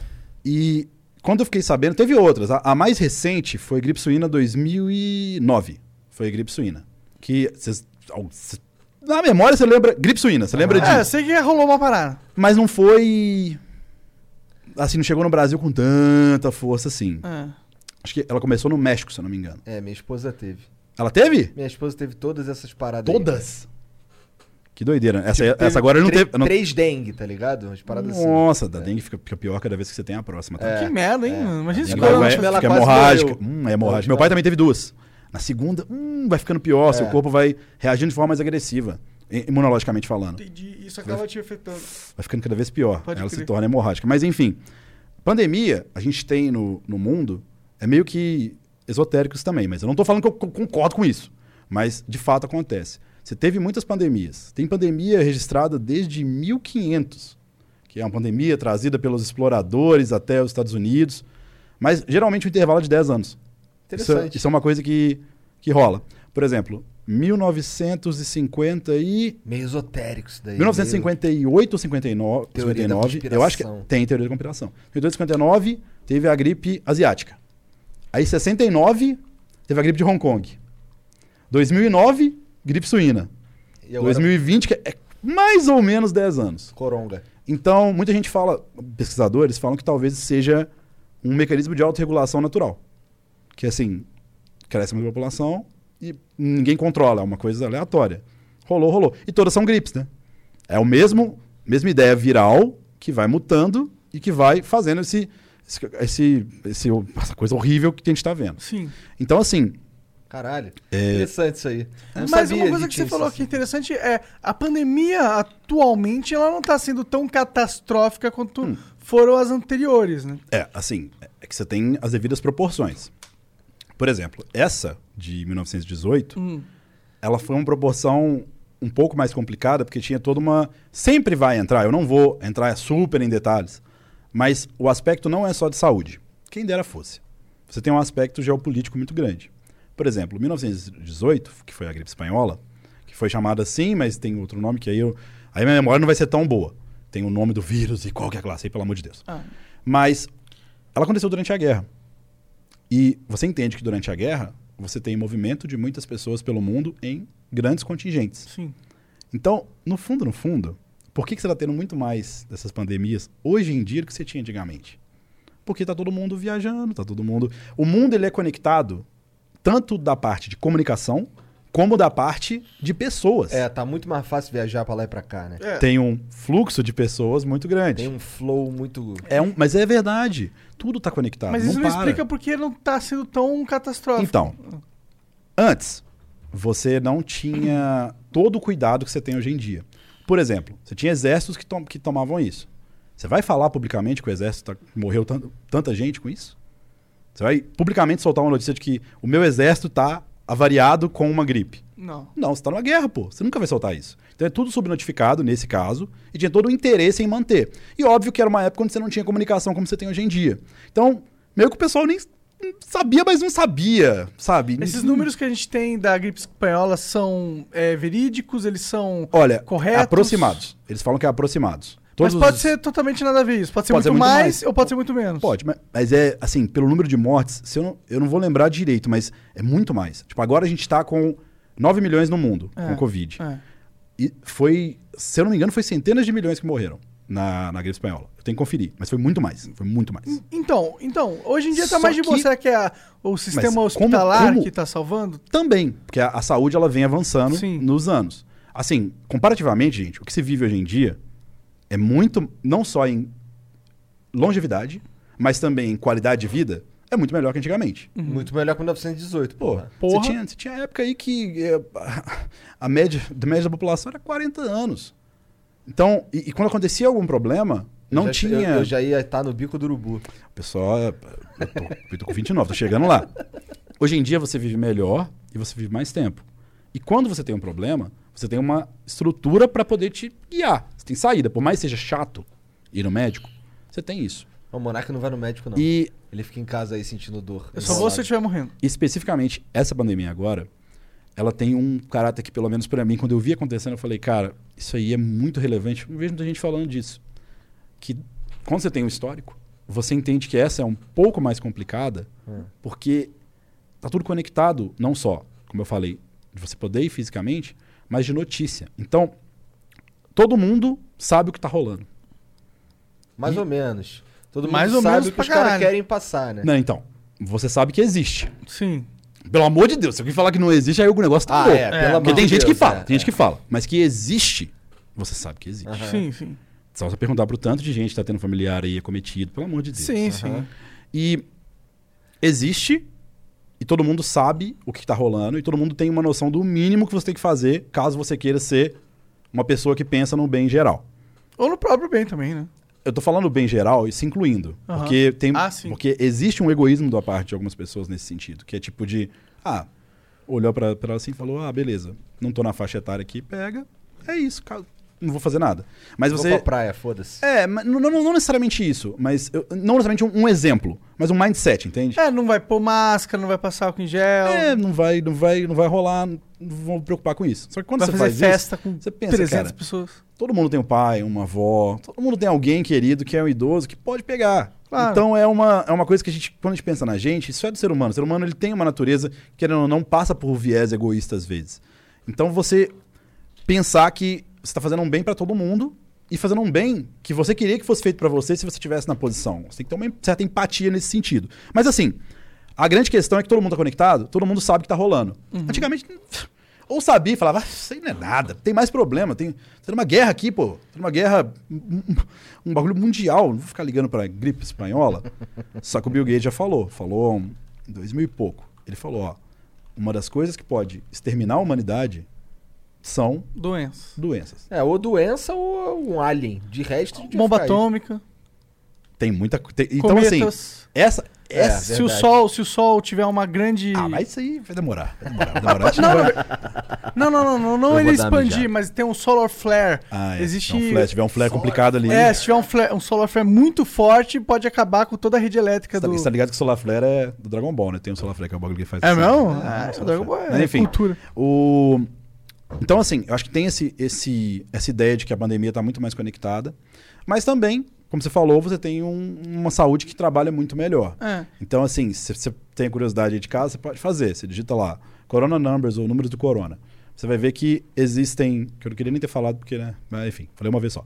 É, a palavra, porque infelizmente. Ah, não, isso não tem problema aqui, eu acho. Mas você digita, você Hum. vê que tem os casos totais, tem os casos atuais e tem os casos resolvidos. E tem bastante caso resolvido, muito caso resolvido. Então, para resolver um caso, é uma gripe. Então, gente, não tem uma fórmula mágica. Espera passar, dá você a dá um- condição da pessoa sobreviver até lá, né? É que o problema da gripe, dessa gripe em específico, é que ela é muito mais crítica quando. Na, é muito mais poderosa que as outras, por assim dizer, é uma mutação agressiva que a gente fala. Então, na pessoa que é ou imunocomprometida ou idoso, ela vai causar uma síndrome respiratória aguda, que aí você começa a ter os problemas reais, que a pessoa vai para um, pra uma UTI, vai ter que ficar num leito, etc, etc. Mas a mortalidade, se eu não me engano, é. é- Não é uma mortalidade altíssima. O problema realmente é que se você não contém, você vai ficar aí muito tempo. Por Mas, daí- mas será que já. Será que a gente tem como conter? Tipo, é Tem por- porque outros países já estão fazendo. Se você pega. Mas aí tem- fica o medo da segunda onda, né? Ah, mas eu, eu não. Se for ter, igual aconteceu das outras vezes, Vai rolar. Você vai ter outras pandemias. Hum, Quer dizer, não sou mãe de nada pra dizer, mas provavelmente, se você olhar um histórico, Ah, com certeza. vai né, rolar. É, sim. Ah, um vírus muta, não tem jeito. De 10 10 anos. A aí. natureza do vírus é essa. Sim. O vírus ele é organismo tra- intracelular obrigatório. Ele, ele vai sobreviver, ele vai dar o jeito dele. Mas, 10, 10 anos eu não falei. Eu falei que supõe Não, eu tô brincando, tô brincando, Bom, tô brincando. é, aproximadamente, inclusive. Sim. Mas vai rolar. Só que o que que você pode fazer e por que, que o isolamento é tão importante? Isso é uma coisa científica. Se você faz isso, você empaticamente está impedindo uma situação de alastrar. E é pior, porque aí você me perguntou por que, que essa não está matando tanto, é que aí é um momento sincero.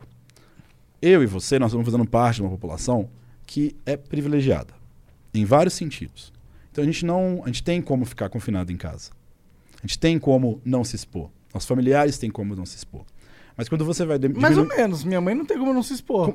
Ela assim, tá atendendo, tá ligado? É, então, é que ela é, ela é enfermeira, né? É, é psicóloga.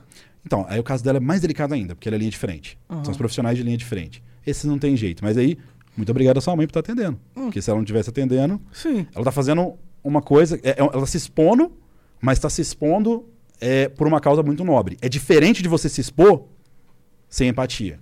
Entende o que eu tô querendo Ah, dizer? mas ela tá se pondo porque ela precisa pagar as contas, primar, E primariamente, aí que vem. ser sincero. E aí que vem. A gente que faz stream, que faz tudo de casa, ou que consegue não se expor diariamente, é privilegiado nesse sentido. E também quem tem o privilégio socioeconômico. Você bateu na, na, na, na ferida. Uhum. Claro, tá tendo ajuda e tal, tá rolando tudo, auxílio emergencial.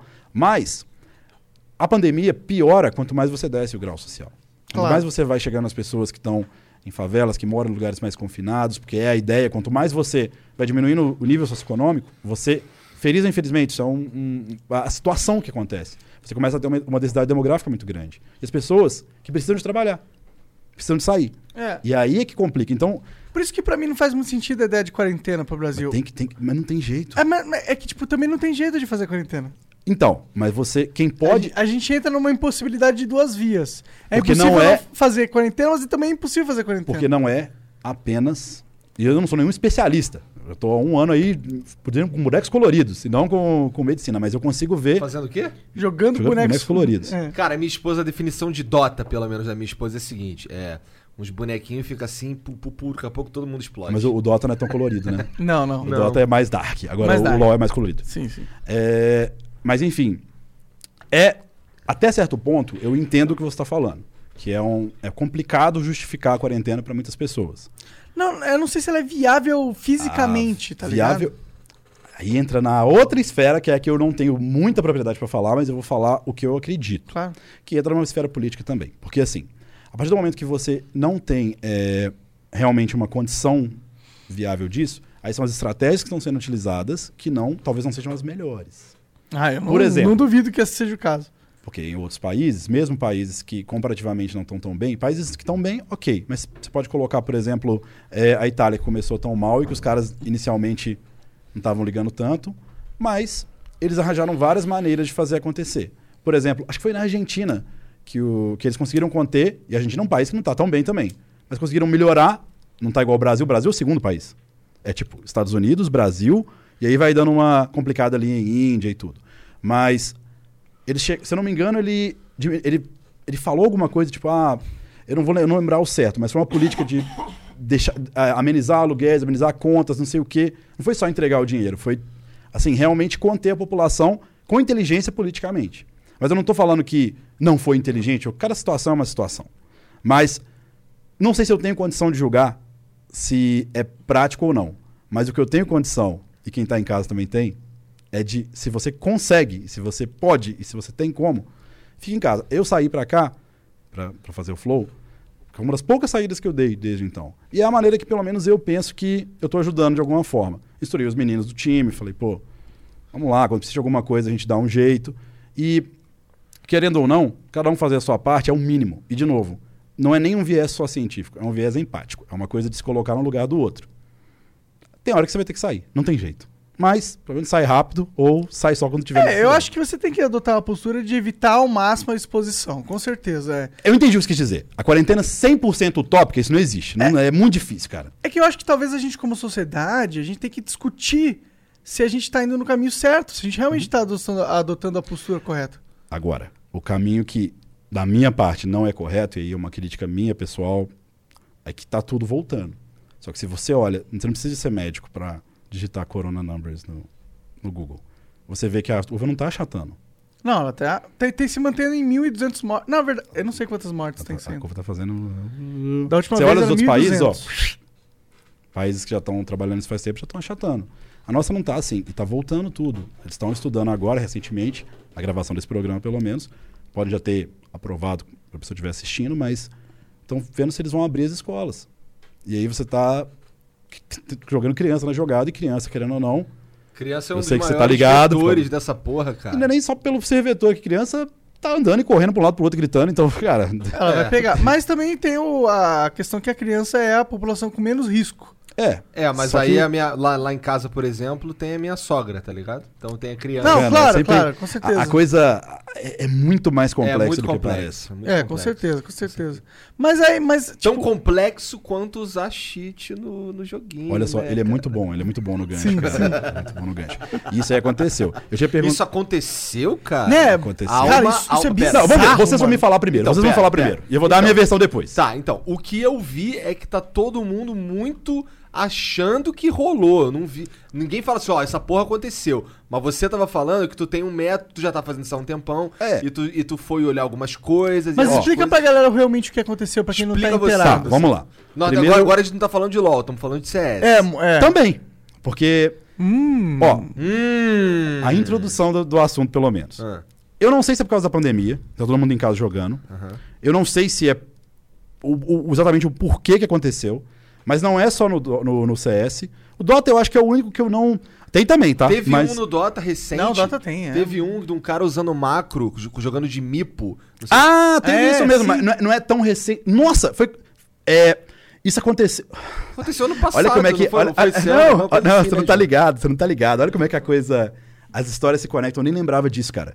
Quando eu tava na PEN, o, a- o time de Dota da PEN é um time que é respeitável, assim, que eles sempre estão tentando e tal. E eles jogaram contra. Foi contra a Thunder, eu acho, que é uma peruana. Ah. Que os caras usaram. É? E aí, tipo, por exemplo. Usaram o que? Macro? Parentava. Porque é difícil, você não tá lá do lado do cara. Mas, por exemplo, tava, tava ativando o item com 0.1 de diferença. Então, mas é que, porra, isso daí é muito claro que é macro, cara. Pra você. Porque você já jogou. Aham. Mas pro público geral, talvez não. Entendi. Esse é que é o negócio. Pô, é que você foi ver, eu, fui ver o, eu fui ver o replay desse cara do Mipo. O Mipo, pra quem não sabe, é um personagem que você joga. Ele, ele, a ultimate dele, ele se cria um outro dele. Então ele- você joga no, quando no fim do jogo com quatro ou até cinco heróis ao mesmo tempo. Então, assim, ele tem, ele tem habilidades que, que é, dependem de ter mais um Mipo. Então, o cara fazia isso e você tem que ficar trocando é, de, de qual, qual herói você tá controlando. É, tipo, você tem um, você, ó, cada jogador no Dota normalmente controla um. Você É. controla cinco e todos esses têm três skills, a- duas skills ativas? Tem É, duas não, skills é- ativas. É, É, é muito complicado porque. E, e sem contar os itens. Aí o cara chegava e fazia blum, tudo É. de uma vez com, com um troço Tem- que é humanamente impossível. Você tem uma medida pra isso que é ações por minuto, que é o APM. Aham. Então, existe o que é humanamente possível É, sim. de APM. Os, talvez os pro players que eu vi que chegaram em APMs mais elevadas são os StarCraft 2, StarCraft é uma coisa Que aí o linda. cara tem que. E aí o, o que, que o StarCraft tem? Você tá controlando um exército e quanto melhor você micrar, que é a palavra, ou seja, microgerenciar as suas unidades, você tem que ficar. É. E o Então- StarCraft é um jogo que tem muito mais oportunidade de micro do que um jogo como o MOBA. O micro, o nível, a densidade, a complexidade do micro do StarCraft é muito maior. O do Dota é menor e o do LoL é menor ainda. O LoL é mu- muito mais. é, e eu, eu tava preparado também. Eu falei, se esses caras vão falar mal do LoL, não falaram ainda não. Mas Não, só, só é fato que LoL é mais fácil do que Dota. é, eu vou dizer que é mais. Não, é mais fácil. É mais Não, acessível. não, não, não, é mais fácil. Acessível. É mais fácil. Tá bom, é mais fácil. Mas é. Mas isso não quer dizer que o jogo é necessariamente É pior. pior. Só que, ó, eu acho que é- ele, é, ele é mais fácil, mas ele é mais dinâmico. E, mas isso Ele é mais bom, dinâmico, ele é Com mais certeza. dinâmico. Aí É, não tem é como. E talvez. negar também. E, e é, e é talvez um. Eu falo que é uma ótica diferente. Você tem o MOBA e você tem óticas diferentes. Igual hoje também, Coincidentemente eu falei, cara, tá tudo conspirando pra esse programa, meu Deus do céu. É. Hoje sa- saiu um anúncio do negócio do Pokémon, que eles vão soltar Sim, um MOBA Pokémon barra Unite. RPG de Pokémon. Sério? É. Que você vai contra. você É, o imagina, Pokémon imagina o. Dota, só que você é um Charmander que vai evoluindo. Caralho, gostei É, uma- demais. é um bagulho louco, cara. é Gostei o Snorlax entrando na frente, assim, com o Teve- escudo. eles Ah, tentaram fazer um, um, um MOBA de The King of Fighters um tempo Ah, atrás. eu, eu vi, foi o. Teve o do celular também. Ah, teve o MOBA e teve o do É, celular. o de celular tá aí até agora. Parece Tá. que é um. do- é, pare- pelo menos o The King of Fighters é o, é o produto que tá dando incrível certo. The King of Fighters. Mas incrível. eles deram data desse negócio do Pokémon? Foi o anúncio. Então, Só nos que vai rolar. Vai rolar, mas assim, todo mundo ficou tipo.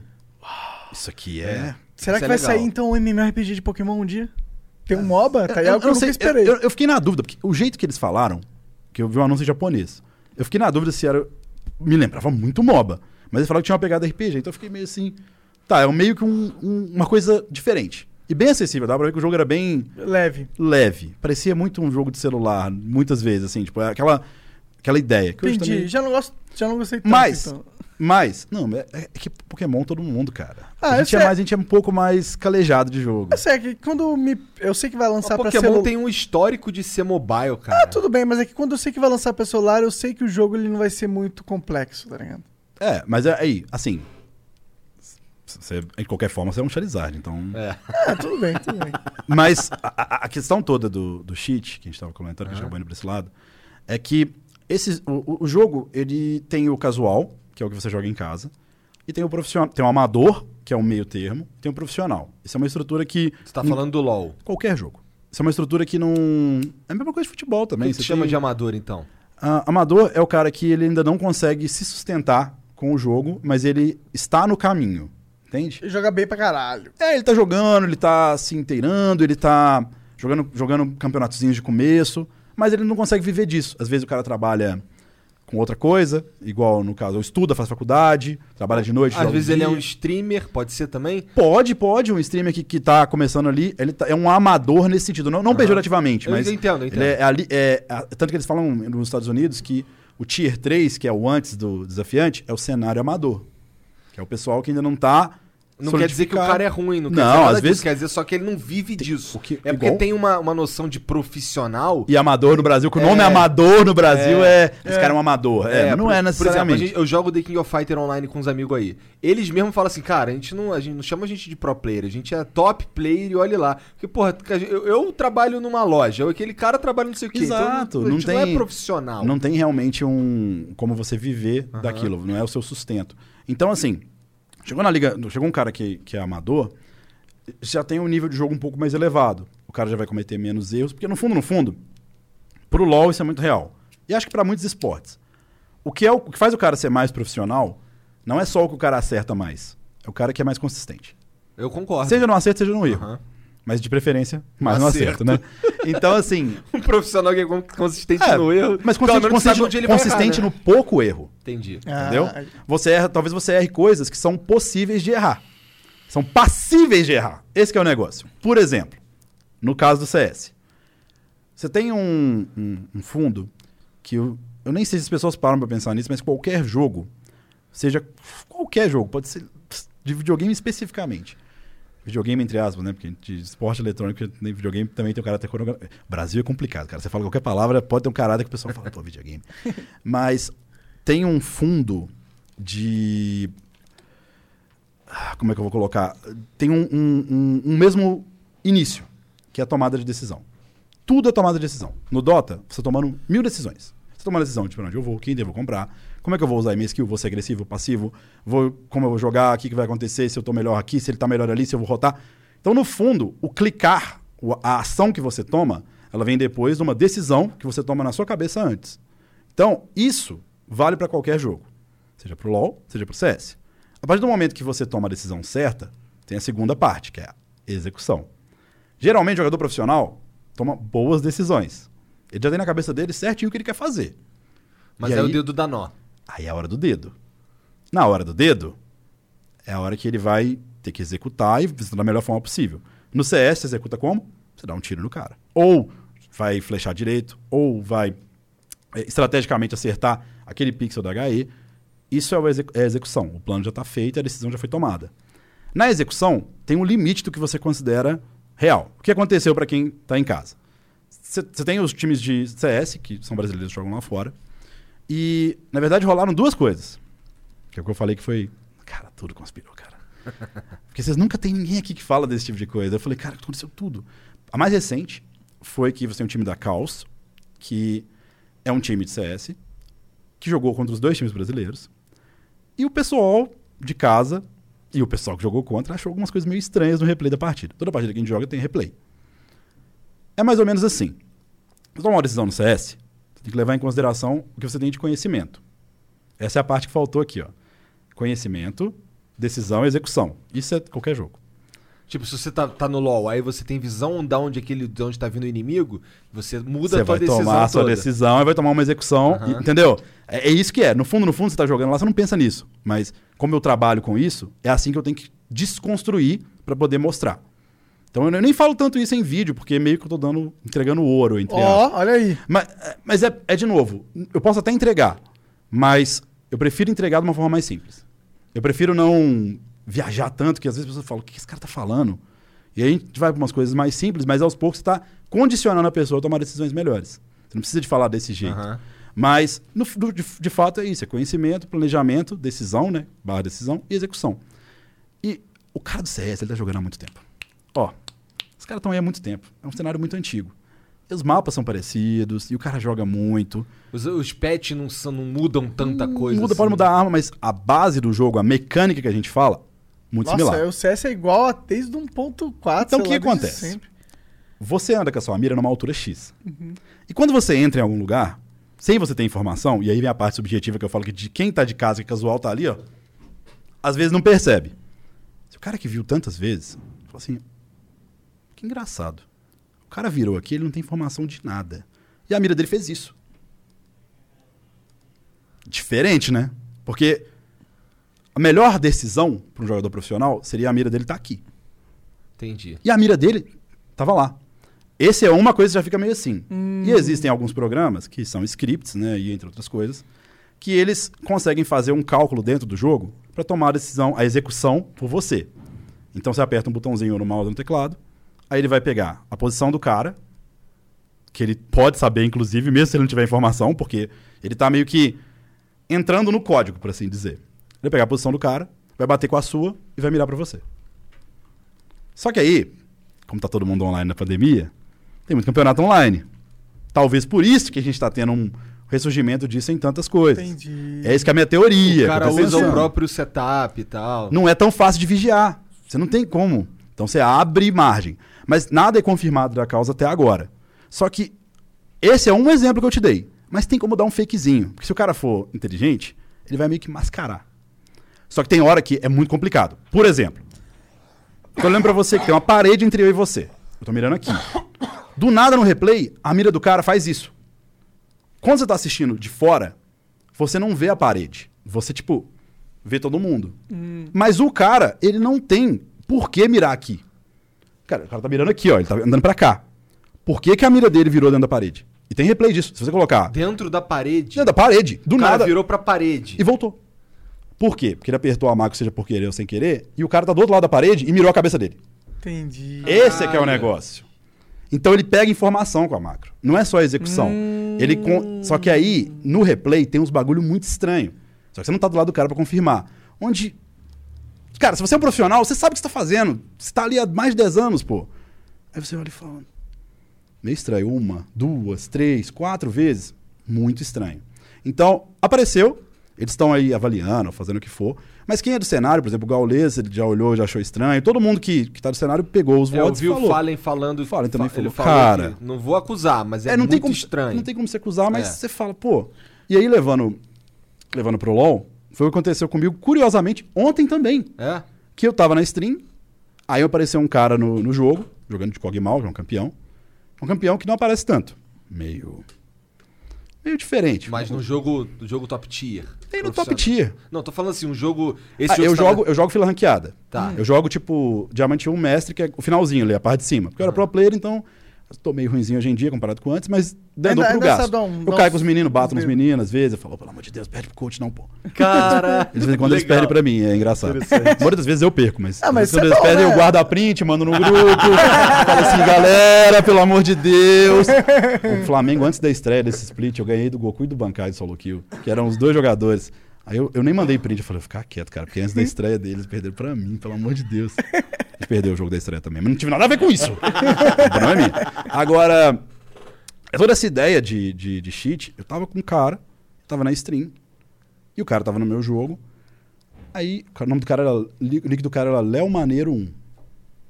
Léo Maneiro, um nick de cheater. Aí o cara ganhou. Calma, você não tá ligado, a história é muito mais profunda que essa. O cara ganhou a lane dele, ou seja, foi bem no começo. E aí, na lane, você não vê, você não fica olhando pro lado do cara. Então, tava na minha stream, conversando com o chat, jogando e tal. Aí ele juntou no meio do jogo, que todo mundo junta. Aí eu vi o cara jogando. O jeito que ele tava caetando era diferente. Não numa forma apaixonante, mas. ele tava. Porque você fala, o jeito que ele caeta é diferente. O jeito que o B-Boy caeta é diferente, tá? Mas não tão diferente. É, é humano, pelo menos. Não é, é um kite robótico. Entendi. É uma coisa que, assim. Eu vejo LOL há 10 anos. Eu sento atrás dos meninos pra assistir. Eu não gosto nem de assistir terceira pessoa. Eu gosto de assistir o cara clicando pra poder ajudar no, mini- no máximo que eu puder. O cara tava fazendo uns bagulho. Que é assim: tempo de resposta 0.5, 0.01. A skill ele- O passinho pro lado. Eu falei, cara, isso aqui nem os jogadores que eu acompanho de altíssimo nível fazem. É muito, é muito discrepante. Aí eu fiquei com a pulga atrás da orelha. Depois virou vídeo no canal, tá lá quem quiser conferir. Jogou LOL e tal. Mas, aí eu abri a conta do cara e falei, tá. O pessoal do chat perguntou, olha o perfil dele. Vê se tem alguma coisa. Eu abri o perfil dele. Curioso que o único campeão jogado dele era Kog'Maw. Nada demais nisso. Aí eu vi que o segundo campeão mais jogado dele era de outra posição. Era suporte, que é a posição que menos tem mecânica no jogo. Eu falei, curioso isso aí, porque do nada, aí eu fui olhar, 2018 não jogava ranqueada, 2019 jogava ranqueada e tá jogando no Raelo. Aí que eu pensei, Léo Maneiro 1. Aí eu digitei, Léo Maneiro 2. Também só jogava de Kog'Maw. Léo Maneiro 3. É. Na maneira do 4. 5, 6, 7. Cara, nem pro player tem mais de duas, três contas. 8, 9, 9 não tinha. 10, 11, 12. O cara tinha 12 contas. O cara não tem vida. Ele, não, ele upou com bot. Aí eu descobri que eu vi que as partidas era tudo. Olha, olha que louco. Quer dizer, isso é minha Ah, era, um, suspeita. era, um, era possivelmente um bot Porque são- jogando contigo. Não, ele jogou, ele- era ele jogando, digitando com o script. Mas o cara já tá fazendo errado. O cara, o cara que já se melou um pouquinho, ele vai se lambuzar. Então ele upou várias contas com um bot que joga pra ele, porque se a conta dele for banida, se alguém entender, a Léo Maneiro 1 foi banida, agora eu sou o Léo Maneiro 2. Agora eu sou o Léo Maneiro 3. Agora eu- O cara ele é um mestre, então, mano. é o que eu Ele falei no vídeo, são sistema. 40 minutos que eu vou tentando entender, e o cara é um gênio. O cara, assim. E o cara me adicionou no jogo, começou a me mandar mensagem. Falou: Você quer que eu jogo pelo Flamengo? Eu cobro tantos por ano. Ou seja, o cara tava vendo Quanto na que ele live. queria cobrar, cara? Me Ele diz, por cobrar favor. 3.500 por mês, era 20 mil ao ano, eu acho. Tá bom, tá bom. Tá, tá, tá, tá. Eu falei, tá barato, né? Ele falou, deixa, deixa, deixa o bivoy no chinelo. Eu falei, ah, tudo bem, no vídeo. e, e foi genuína a reação. Tipo, me diverti muito no, no- no- na coisa, mas de fato, e aí você via que ele jogava com outras pessoas que jogavam também com campeões com script. Então, existe no LoL também, e eu consegui perceber vendo um jogo do cara. Óbvio que no CS, provavelmente, eu não sou mestre, mas eu assisti, eu já joguei CS, eu acompanho o cenário de CS, eu acho super da hora. Quando eu vi, eu falei, bicho. Mas e aí, cara? Que- E aí? E aí que. Cara, esse jogo tinha, tem- tinha 300, Ah, tem um 400 detalhe a mil pessoas Tem assistindo um detalhe esse a jogo, mais. mano. Tem um detalhe a mais. E a gente entra na outra história que também é bem legal. Ah. Que o problema que agravava é que era um time meio meia bomba. Que ninguém conhecia tanto. Que subiu. Que tava jogando contra os peixes grandes e mandando bem. Mas então, aquilo era no final de campeonato? Isso que eu não era, os entendi. caras foram, Entendi, ganharam dos dois times brasileiros, foram entendi, subindo. Então foi meio, sabe, os caras da Caos, que não é um time pequeno, mas não é um time, pá, uma Tailu, um IBR Fúria. E estavam desossando os caras, do nada, vieram do nada, estão desossando, mas desossando de uma forma que chamou a atenção, exatamente porque eles não têm nada a perder. Essa é a ideia. E o que aconteceu ainda, dois dias antes, foi o, o bagulho que eu não sei se vocês viram da Fúria com o IBR. Não sei Vi, vi. Esse vi. aí foi Não, da hora, aí viu? parou a internet se... Esse também. aí foi da hora, hein? É, Mas vocês entenderam o que, que rolou? Cara, eu não sei o que, que rolou. Só vi, só vi uns caras putos um com o outro. Esse, é uma, pra lá, esse, esse, esse foi o bagulho mais brasileiro que rolou até hoje no, no esporte que eu vi. O bagulho mais tipo. Flamengo e Vasco.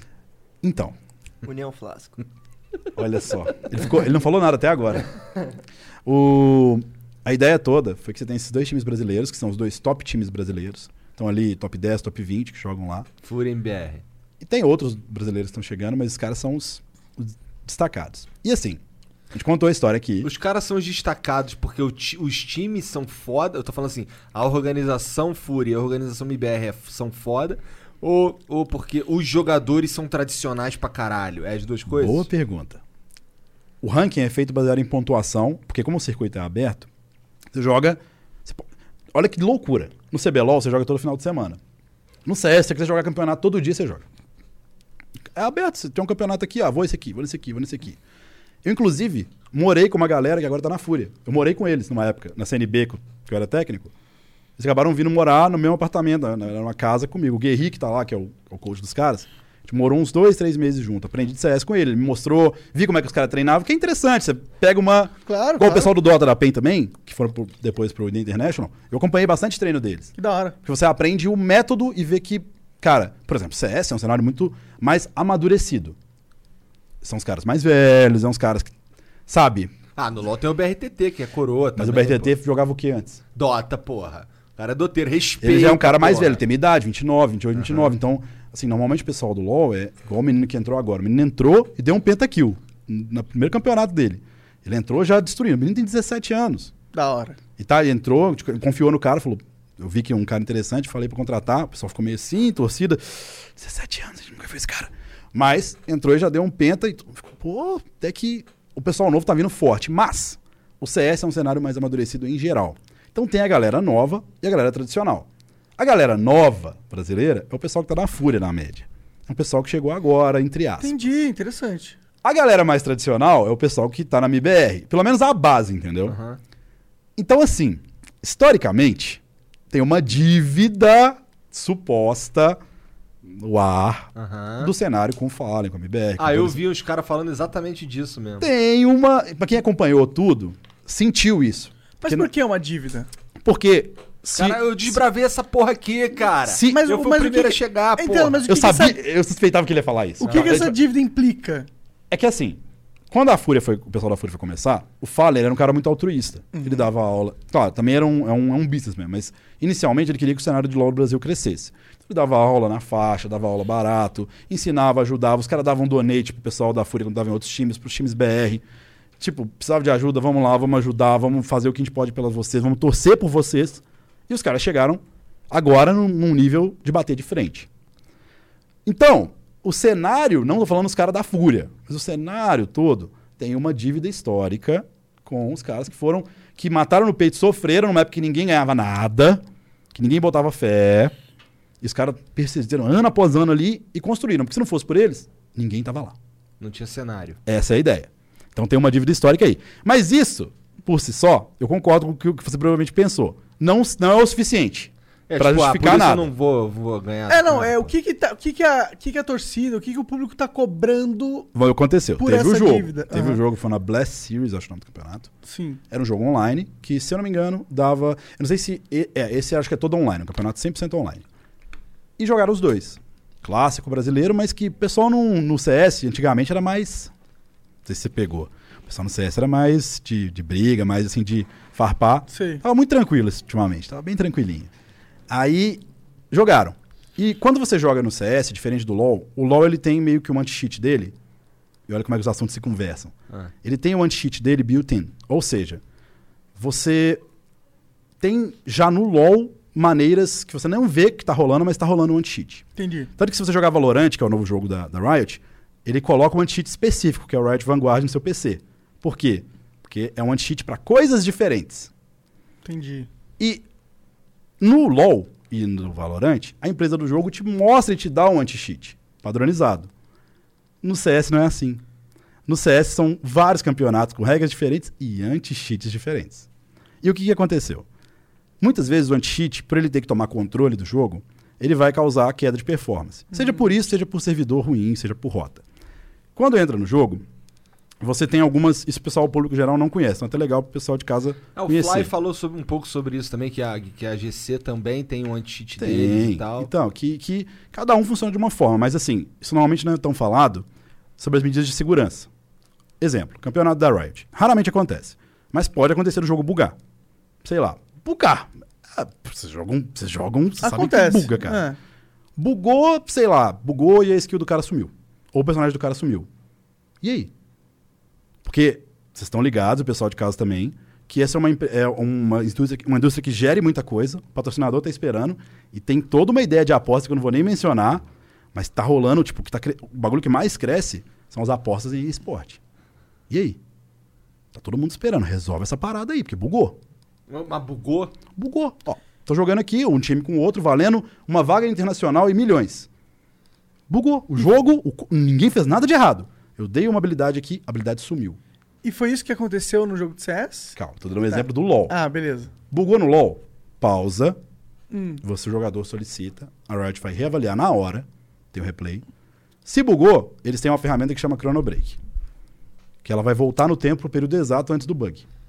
Porque certos bugs não são reproduzíveis. Tipo, aconteceu. Cara, foi realmente um erro. Aconteceu, cara. Aconteceu. Não vai acontecer toda vez. É uma coisa rara. Então eles voltam no tempo, literalmente, da partida. Pô, da hora que eles têm isso aí, hein? Não é tão falado publicamente. Porque.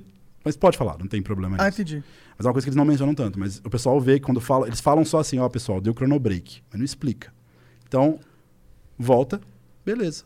Você voltou pro ponto que você tava, não vai bugar, pode fazer. Show. Mas, o que acontece? O CS é mais complicado. Porque o CS ele não é igual ao LoL, que é um jogo que é uma narrativa contínua. O CS é intervalado por rounds. Inclusive, isso é uma coisa que é uma virtude do CS. Se você eu chego pra você, e você é um anunciante, Igor, pergunta, quanto tempo dura um jogo de LoL? 20, Quanto 30. tempo dura um jogo de Dota? Não sei. Dota dura muito. Pode durar muito. Dura uma hora e meia. A série melhor de 5 pode durar muito. Quanto du- tempo dura um jogo de CS? Você tem uma ideia bastante Você bem tem mais tantos concreta. É isso. E Dá o round você- tem X tempo máximo. Eu consigo pegar um pacotinho bem bonitinho e te entregar e falar: coloca sua marca aqui, você vai ter essa exposição desse jeito no mínimo. E você pode encaixar em televisão, em horário, porque encaixa ó, bonitinho. É igual o tênis. Tênis só passa em tênis, tênis mesmo. Inclusive, meu nick vem disso, porque eu jogava tênis amador. Aí. Entendeu? Amador. É, tênis não passa em TV aberta, muito raro. Só quando o Guga tava lá em cima. Por que, que tênis não passa em TV aberta? Tênis pode durar muito, é muito inconsistente. Futebol não. Futebol é 45, 45, com um intervalo. É muito mais fácil vender. Então, o CS, pela natureza em rounds, isso tem essa vantagem, é fácil vender. Mas também tem a natureza de que você não, não tem essa de voltar no tempo. Round é round. Mas até tem como resetar o round, ou round. E tem várias regras, mas o que estava acontecendo no dia falou: não, o jogo você enrolou muito. Não, mas é que eu tinha que dar esse background pra você entender. Chegou no jogo, começou o jogo e tem vídeo das duas partes, tá? Se pesquisar, se você não estiver fazendo nada em casa, esse é o tipo de coisa que é divertido, porque você vê a parte de um lado, vê a parte do outro, MBR, Fúria, e o jogo em si. Aí começa o jogo, tem o replay, aí os caras da MBR falam: "Ô, tá, tá me travando aqui, tá travando aí? Os caras da Fúria não respondem nada. Só, só, tipo, fica quieto. Os caras perguntam de novo. Aí depois de muita insistência, os caras respondem: ah, não, não, não, não. Mas meio assim, Meio que na surdinha. é. Aí, o que tava rolando era isso, eles mudam de servidor, e o que tava rolando é que tava travando. O jogo tava travando. E quando travava, frisava. Era aquele travação antiga da internet de escada. Sei, sei. O cheat travava, aí, tipo, One cheat, né? pela- pelo que parecia, era um anti-cheat. Aham. Mas não tinha como trocar.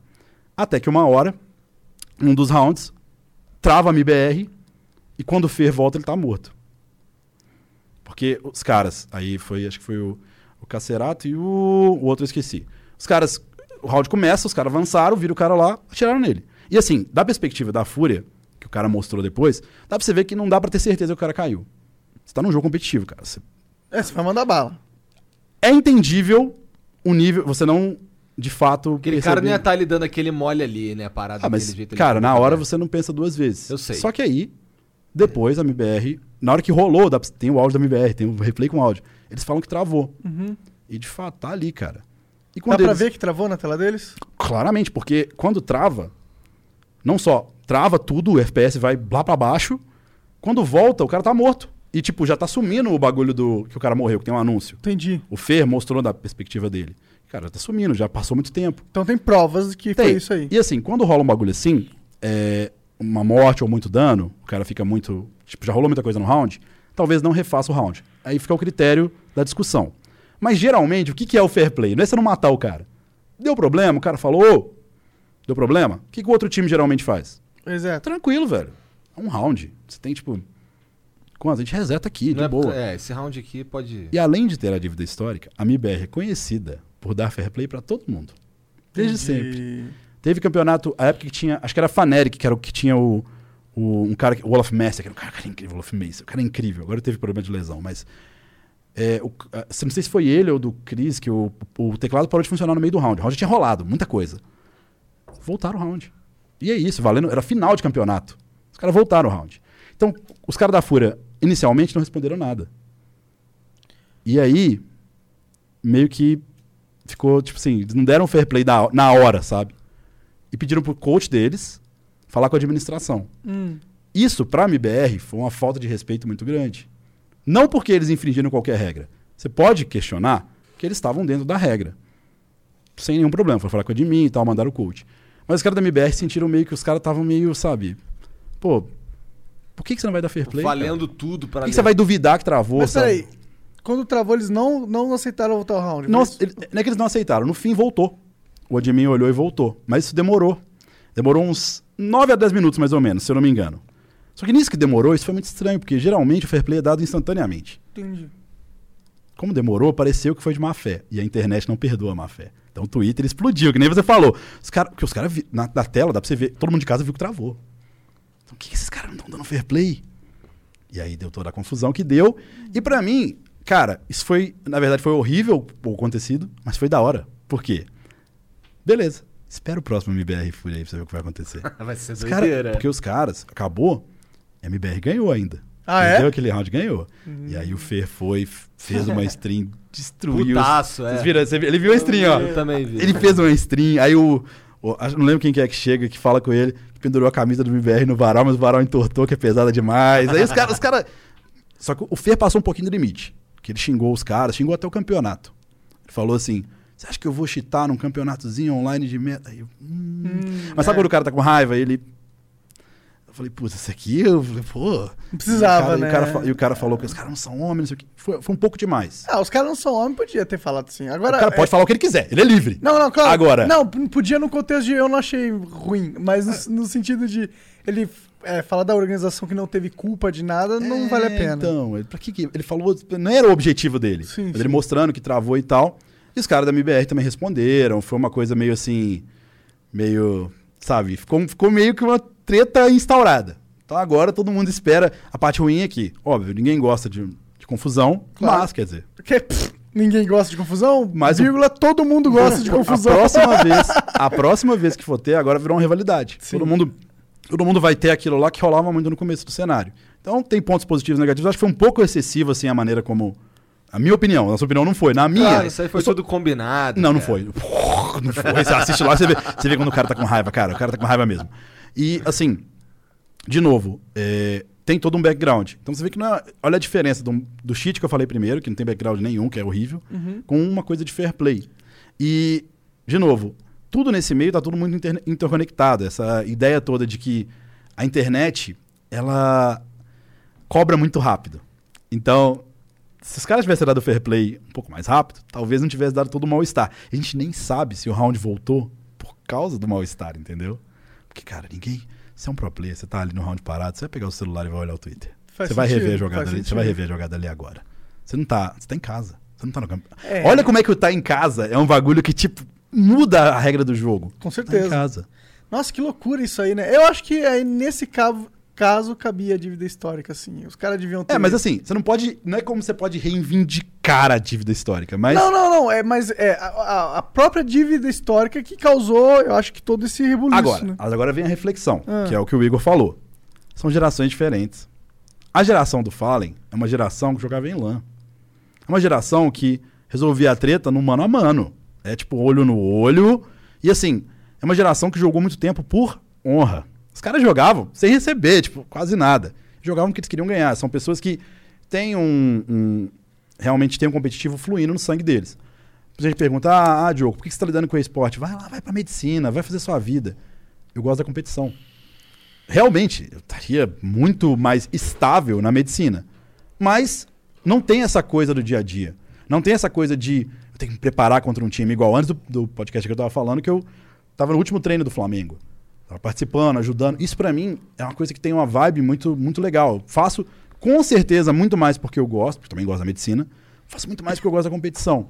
E os meninos que chegaram agora na Fúria, eles não passaram por esse começo de Lan House, esse começo de que as tretas rolavam mesmo. Mas a treta rolava, só que essa época o LoL também tava começando. A gente olhava eles, eu pelo menos, que agora era pro play, falava, pô, esses caras aí, os caras são. É como se estivesse no Nossa, eu, já, colégio. eu já quase saí na porrada por causa de Dota com os moleques na Lan House várias Então, vezes. mas eu olhava pros caras do Os CS. moleques falaram, ô seu filho da puta, ó, tu não fala da minha mãe não, seu filho da... Aí levanta assim, fica puta. A gente era dos caras que esticavam... Cara, teve um dia que a gente jogava todo mundo na Lan House e aí ficava os computadores um do lado do outro assim, e os caras esticavam assim uma porra de um, de uma- de um barbante e colavam um monte de saco preto. Ah, eu tô ligado Pra um pra, olhar dividir. É outro, isso aí. cara. O, o, o é os blackouts de Lan House. Isso aí era. É uma época boa, cara. Eu joguei muito CS em Lan House. Isso faz tinha- falta um pouco na geração, realmente. Faz, né, porque cara? aí, o que, que acontece? Essa socialização. esses caras que estão agora na, na MBR, não todos, mas a grande maioria, são os caras que sofreram muito e, tipo, eles deram a cara a tapa. Por exemplo, o próprio Guerri, que tá na, na, na Fúria, que ele é o coach, que é o cara que, inclusive, falou e resolveu o problema. Eu morei com o cara e, na época, ele tava. vo- Olha que loucura. Porque eu, eu, eu vivi isso meio que paralelo. Nessa época eu era treinador do CNB e o, o Guerri, se eu não me engano, era um publicitário. Tava bem de vida, tinha uma empresa tudo. Mas aí foi a hora que o- os esforços do Fallen começaram a dar resultado. Ele largou o CS antes, foi seguir a vida dele. O Fallen continuou lutando, lutando, lutando, lutando, até que uma empresa que foi a Luminosity, que teve toda uma questão de cage Luminosity, pegou os caras. Aí meio que isso reacendeu o cenário brasileiro. Eu lembro que o Guerrero, tô conversando com ele, trocando ideia, e falando, cara, falando, cara, não sei se eu vou parar com o meu trabalho, sei que dá, não sei, não sei, estamos tentando. Ele era jogador na época. Fez a mesma transição que eu, jogador técnico. Não sei se vai dar. Eu botava fé falando, não vai, vai, vai dar certo e tal. Ele é um cara apaixonado pelo bagulho. Agora como treinador. Então eu sei que, por exemplo, ele tem essa noção. Já me mostrou isso. Mas os meninos novos, cara, eles não passaram por isso. Pra eles, os- as experiências são todas assim, foi tudo dado muito fácil. No LoL não tem essas treta, não? Tem, óbvio que tem. Ah, falando do BRTT, Aham. O BRTT ele é muito admirado. Por que ele saiu do Flamengo, cara? Fiquei puto quando ele saiu do Flamengo. Porra, BRTT, por que que saiu do Flamengo, cara? Agora, Eu vou, eu vou falar, falar a resposta, eu não posso entrar em detalhes, mas uma resposta que é verdadeira. O BRTT, pra mim, ele é o cara mais diferenciado e mais referência disso no Brasil, No LoL. no LoL. Por Ele quê? joga em que posição? Ele joga como atirador. Que é o hard carry. É o, Hard carry. É o HC. É, o cara é o Glass Cannon. Vai bater muito, mas se alguém chegar nele, ele Aham, morreu. tá. E geralmente as pessoas têm que jogar pra ele. Se quiserem que a coisa funcione pro atirador ou pro mid, mas geralmente o atirador ele é muito mais frágil, então você acaba jogando pra ele com ele. A grande questão do, do BRTT é que ele é mais velho, que ele fez mudança de jogo e que ele é um cara que nunca parou em algum lugar. Ele é um cara que sempre, quando ele ia muito bem, ganhava o campeonato, ou ele, ele é o mais constante, é o mais consistente do Brasil, sem sombra de dúvida. Ganhava o campeonato. Merece o status de estrela do LoL. Não, ele é a referência. Eu, sim, é uma opinião, pode ser que discordem de mim, mas pra mim, ele é a referência, ponto. Entendi. Em todos os sentidos. E, querendo ou não, é um cara que, todas as vezes que ele subiu, ele caía, porque, sei lá, começou a jogar mal, o time desandava, depois ele ser campeão, ia para outro time, lutava e subia de novo. Construía de novo. Era tipo castelo de areia. Só que quando ele fazia o castelo de areia, era campeão brasileiro. O castelinho dele era campeão brasileiro. Desfaz. Vai pro outro time, campeão brasileiro. Ele Desfaz. já foi campeão brasileiro várias vezes. Ah, eu acho que ele foi cinco vezes, se eu não me engano. Foi, foi muito. Eu não lembro de cabeça porque eu não sou ele. Ele deve cinco saber vezes muito. com cinco times Ele diferentes. fez os risquinhos aqui, É, ó. tipo... Fez os risquinhos aqui é, eu ver vi, se ele eu vi, ganhou. eu vi. É cinco É- times diferentes, as cinco Não, vezes? sempre ele foi, acho que duas foi com a PEN. É Entendi. isso que eu, é isso que eu acho que o que repetiu foi esse. É tipo o Emerson Sheik, onde ele vai é campeão. não, já perdi, eu já perdi, jogar. já perdi final pra ele. Eu perdi a final quando eu tava na Cade. Foi É? em Recife, perdeu uma final pra eles. O cara só. E assim, é, é até engraçado Mas porque. tu tava jogando naquele era, era, era coach. era coach, era coach. Ah, eu- a primeira experiência que eu tive com o BRTT, ele não vai lembrar, mas pra mim, igual eu tava falando com o Monark, a primeira experiência que eu tive com o Monark Foi quando a gente tava num evento social aí que encontrou o pessoal do meio. Ah, sim. E aí, eu tava na fila do- dos canapé lá, dos salaminho. Aí o cara entregou um pra mim e um pra ele. Aí eu entreguei um canapé pro Monark. Ele falou, opa, obrigado, saiu. Aí eu pensei, pô, entreguei um canapé pro Monark. Na minha cabeça, assisti esse cara antes, entreguei um canapé pro Monark. Pra, pra ele foi um canapé. Mas pra mim foi um, foi foi Foi senhor canapé. canapé. E com o BRTT, eu era jogador. E aí eu vim em São Paulo jogar, porque não tinha muita competição. Era tipo uma vez a cada três meses. Sei que eu cheguei no campeonato e o time dele jogava antes. Era tipo PEN e Key, era PEN CNB, depois Key e JC Zone, que era o meu time. Quando eu entrei de fora da, da LAN, que era uma LAN que chamava X5, Ah, tô ligado. tinha lá, Aham. era o tempo. Conversamos com um dos caras aí que era. Na verdade, X5. Hoje em dia a LAN, a X5 é gigantesca, mas a X5 era uma LANzinha. Aham. Era o Gaules, né? Que Era o tinha Gaules, o Gaules tinha a ver com a Ah, X5. tia- olha como é que as coisas. Tá vendo? As coisas são do cenário do esporte, elas estão todas conectadas. Eu sei que eu pisei fora da LAN assim e eu ouvi um grito muito alto. Um negócio assim. O que? Um Errado. respeito é muito alto? Era tipo, tipo, ah, eu não vou gritar aqui, obviamente, mas tipo, um grito muito alto. Aí eu sei que eu olhei, eu olhei pro lado assim, aí um cara, um cara riu e falou: o BRTT deve ter matado mais um. E aí quando eu cheguei de fato, joguei contra ele. Ele no começo de carreira era muito mais assim, de trazer essa vibe roots, de CS, Aham. de, de Dota. Lógico, agora ele tá mais Coisa de amadurecido. mais jovem e tal. Mas ele é um cara que não tem papas na língua, ele fala o que tem que falar, e ele tem essa postura mais amadurecida. Não vou falar mais madura, porque madura é um conceito subjetivo, mas amadurecida de, cara, o cara já passou por muita coisa. Então, o LoL, ele tem esse probleminha, na- que é uma, na verdade não é bem um problema, é uma característica. O público jovem, ele já tá. A, a- a rotatividade de player do público jovem no LoL competitivo e no LoL em geral é muito grande. É um jogo muito acessível. Então, eu trabalho, tenho 29. Eu trabalho com a galera que tem em média de 17 a 23. Ah, tem um ou outro de 25 no meu time? Tem, mas os meninos são muito novos e às vezes, assim, você tem que mostrar umas coisas pra eles. Igual, por exemplo, o. Aí não tem problema eu falar aqui também. O menino de 17 anos que eu falei. Ele foi super bem. O que, que você acha que eu falei pra ele? Cara, tem que melhorar. Nem só isso. Eu falei, cara, esse é o momento mais perigoso. Que eu já vi isso tantas vezes. Você começou. você- o seu foi muito rápido. Mas geralmente, o. Esse são- do Pentakill que tu falou. É, chegou vou- quebrando, né? Chegou quebrando a porta. Só que aí é, É. aquela coisa, cara. É, abaixa Aí a ele vai, bola, ele vai, pé no porra, sou foda pra caralho, E é aí que mano." você entra na maior armadilha que é a sua cabeça. É. Muitas vezes o jogador ele demora muito tempo pra chegar no ponto. Tem jogador que nunca deu pentakill. Pentakill é, é situacional, é de uma situação, Aham. mas assim, pra chegar na top performance, no pico de habilidade, o cara demora. Então é mais ou menos assim, vai tentar fazer com a mão pra colocar. Mas o cara vai subindo, vai subindo, vai subindo, vai subindo, subindo. No tempo, né? Chegou no máximo. Ele não consegue manter isso aqui tanto tempo. Geralmente ele cai, às vezes cai muito, às vezes cai pior do que quando ele começava. Entendi. Pra depois ele se reconstruir, subir mais do que ele começava, mas nem sempre no pico. E aí ele estabiliza. Aí o cara fica com um jogo estável. Isso aí acontece com a maior parte dos jogadores novos. Só que o dele foi tipo. "Hum". E na hora eu já fiquei preocupado. Falei, fiquei feliz porque a gente ganhou o jogo, mas fiquei. Vai subir a cabeça do moleque. Tinha um. Mas uma 17 estrela, anos é foda, né? 17 anos ainda é Você pensa com foda, né? 17 anos, tudo que tá na frente dele, exposição, até questão de dinheiro, não vou falar valores, mas, cara, É o Flamengo. Cara, o cara. Eu com 17 anos, o que que tava passando na minha cabeça? Eu queria Tava- só transar. Eu tava pensando em, em faculdade de medicina, eu tava pensando, putz, eu tenho que estudar, a vida é muito dura. Mas, bom, você É, tem cada que- um com seu cada cada um com seu né, pensamento.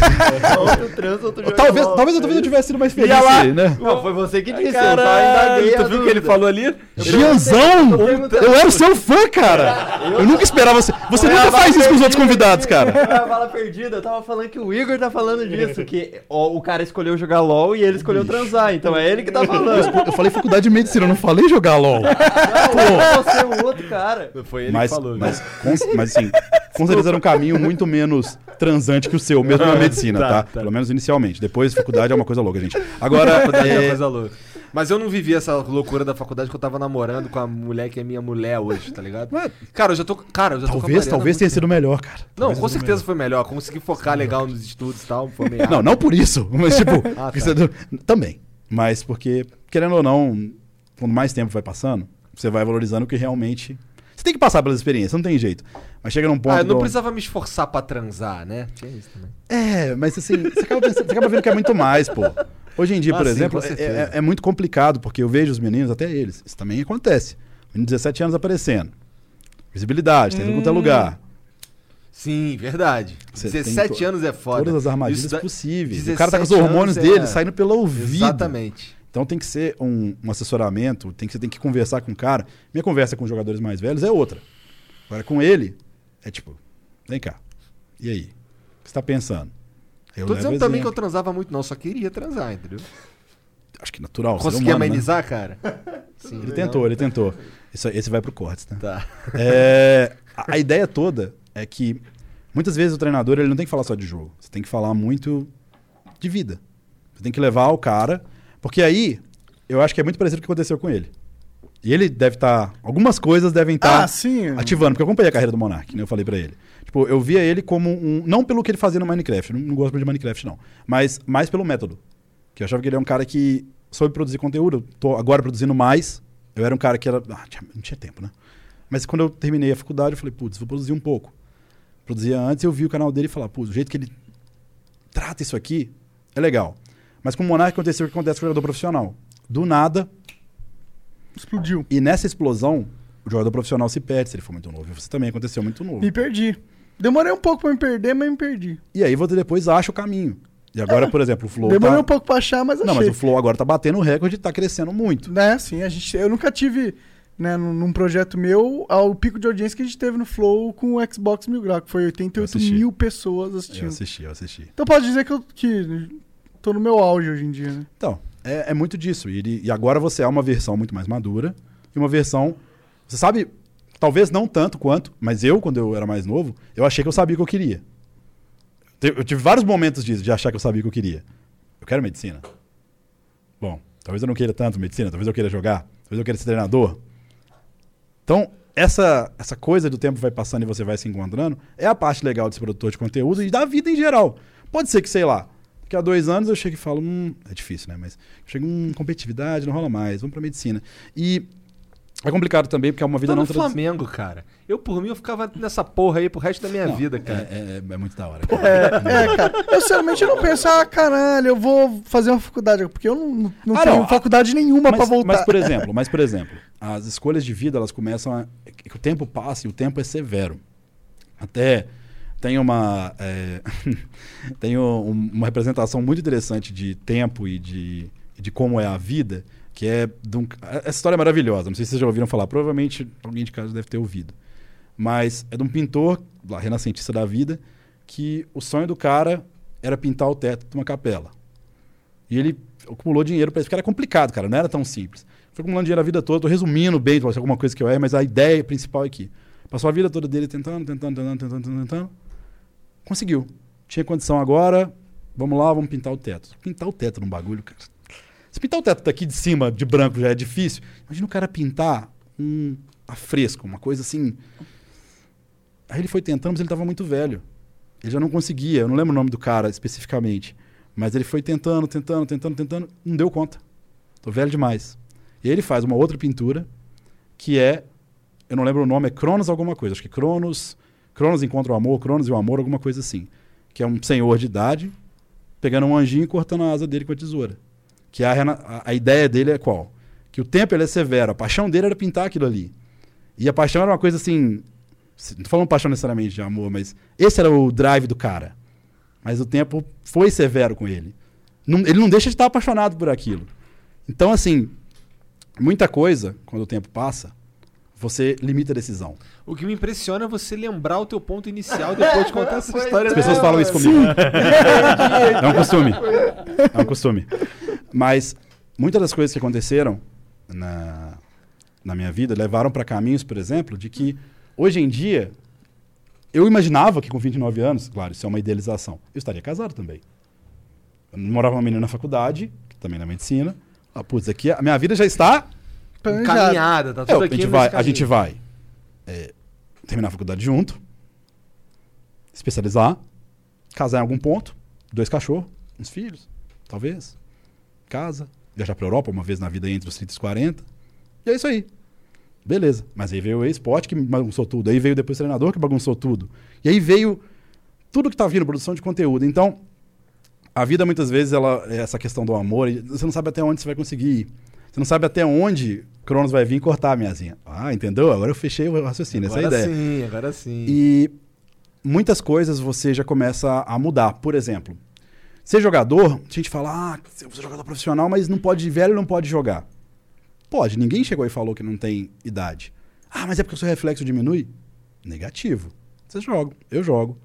O pessoal da, da MBR, o Fallen, joga até hoje. Qual que é a grande questão? Não é uma questão de... Tem também, né? O cara pode piorar. Mas não é tanto isso. É a cabeça. É como o tempo é percebido. Porque você vai amadurecendo, o tempo vai passando, você começa a ver que certas portas vão se fechando, a asa vai sendo cortada, cortada até um ponto que você pensa, putz, talvez eu queira uma coisa mais tranquila. Queira sair um pouco da competição. Ou não, né? Ou você pode competir até o fim. Mas muitas vezes não é só necessariamente pelo por, pelo que você ama, mas é por todo o sacrifício que vem junto. Porque, por exemplo, é, para poder trabalhar com os meninos, eu preciso assistir todas as ligas, campeonato, replay, eu coloco em oito vezes para assistir. Ah, mas o YouTube só vai até a quatro. Você escreve na. Não sei se você sabe, mas você escreve na. Você aperta o códigozinho lá e tem como você colocar um comando para ele ir até quantas vezes sua internet aceitar. Ah, eu não Caralho. sabia disso. Tem várias coisinhas pra fazer assim. Só procurar lá, é How to Speed Up YouTube. Quantos, quantos replay tu assiste por dia, Ah, cara? Muitos. Ah, não vou dizer por dia. Replays, eu- no mínimo seis. Porque são os seis jogos que o meu time faz em equipe todo dia.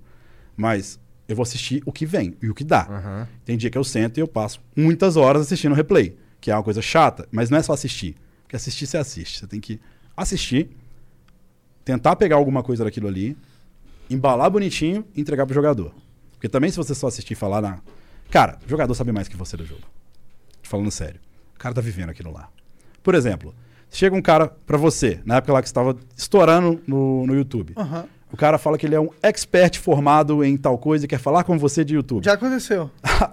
Você acha que ele sabe mais que você de YouTube? Não, naquela época eu não sabia. Naquela época eu achava que ninguém sabia mais do que eu em nada. Por causa daquela história lá do moleque que. Também tem a ver. É. Mas, até certo ponto, você vivia. Não, não, sim. Eu, eu, eu sabia porque eu acabei de, ter, de fazer a parada que ninguém tinha feito. Então, como que você sabe algo que eu não sei se eu fiz algo que você não fez? E não sei se você já parou pra pensar nisso. Mas, na vida, Hum. tudo que é reproduzível e ensinável tem muito, val- muito menos valor relativo, mas não tirando o valor, do que é criável e criativo. Exemplo. Hum. Se você vai numa escola de criadores de conteúdo, você consegue ensinar até um limite X, o que dá pra ensinar. Mas o genial, o diferenciado, não se ensina. E você sabe disso. Sim. Seja porque você quebrou uma barreira no seu tempo, porque você foi diferenciado de tudo que está aparecendo, que você passou por isso, pela maneira como você falava, porque o jeito que você falava, e eu lembro disso, era como se você tivesse. Eu, eu achava que você era meu amigo no, no começo. Você estava pensando como um amigo de colégio. Pô, o cara tá falando aí. tá- Não era. Você é meu amigo, cara. Você me deu uma camisa Não, a do gente- a gente Mengão já- já- já- um boné do Mengão, porra. É, você temos aí uma conexão. Sim, total. Mas, no caso, o jeito que ele pegava era diferenciado. Você teve essa- esse, esse insight. Meu, eu, eu pensava nisso. Eu sabia que quando, quando eu queria começar, eu sabia que eu não queria ser tipo TV, tá ligado? Eu queria ser como eu falava com as outras pessoas normalmente. E mil outros insights. Colaboração com o Venom Extreme. Insight incrível. Foi um momento onde você, tipo, pá! E depois conseguiu fazer mudança de jogo. Outro momento incrível. E teve um insight agora que você conseguiu trazer uma coisa E aqui. teve uns momentos não tão incríveis também. Mas, mas os momentos não tão incríveis, eles são as peças que vão construir momentos ainda mais incríveis depois. Porque se o cara não tem fracasso, talvez ele não consiga julgar as coisas num determinado ponto. Por exemplo, Caralho, agora eu entendi por que que tu é coach. Não, mas eu não sou coach, eu sou treinador de League of Legends. Por favor. Porque não é- isso não é baboseira, cara, isso é Eu verdade. não tô falando que é baboseira. Porque tem, tem umas coisas aí que eles falam que, que é meio... Não, isso que você tá falando faz total Não, não, sentido. Sim, sim, sim. Eu tô entendendo. Eu tô, tô tô brincando porque eu tô é, é, vendo um. Um, o jeito que paralelo. você fala com, com, com, com, a- com as pessoas, tá ligado? Mas às vezes você se surpreende mesmo hoje em dia. Por exemplo, é, quando você termina a live no, no- na Twitch, assim, pra vocês que estão fazendo uma- um sistema mais de programa, é um pouco diferente. Mas principalmente live pessoal, você ganha com alguém no final. Tem até rede hoje em dia.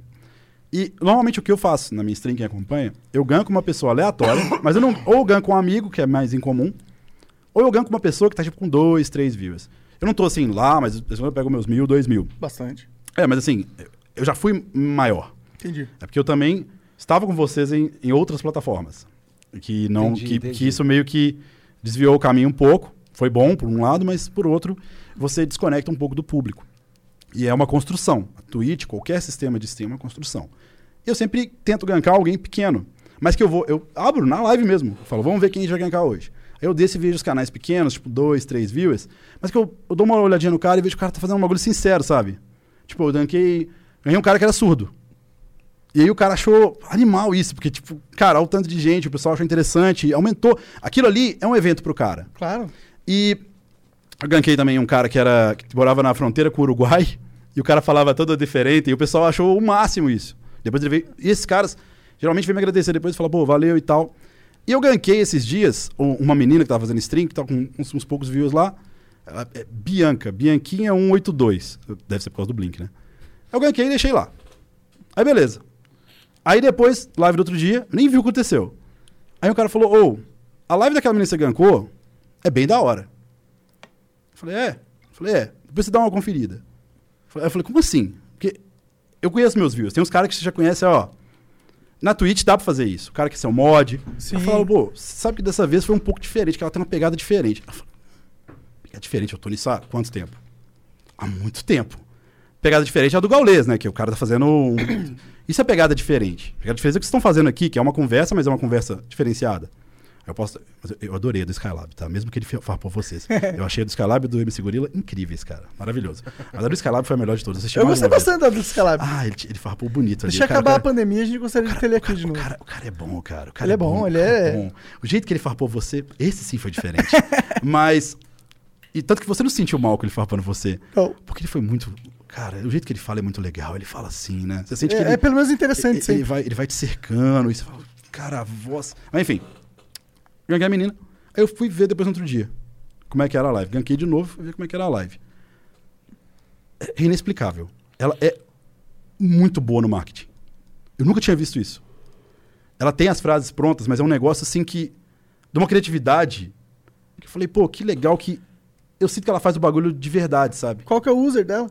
É Bianquinho82. Ah, você falou a verdade, só. E, tipo, uma pessoa que tava lá, que eu nem sei, nem conhecia, que vi, pô, genuíno. E isso, inclusive, me inspirou positivamente. Porque quando eu comecei a fazer o vídeo do dia seguinte, você deve ter passado por isso. Quando você vê uma coisa muito legal, eu fiquei animado de fazer o próximo vídeo. Porque eu falei, pô, me resgatou lá atrás, quando eu fazia vídeo no começo do canal há tantos anos, algo super positivo, sabe? Aquele sentimento de De- estar empolgado. É, de tipo. de- mas, não é, mas a gente tem um termo pra isso na medicina. Hum, Tem vários termos que são super técnicos, mas esse é um termo que eu acho que as pessoas deviam conhecer mais que é qual? que é genuíno interesse.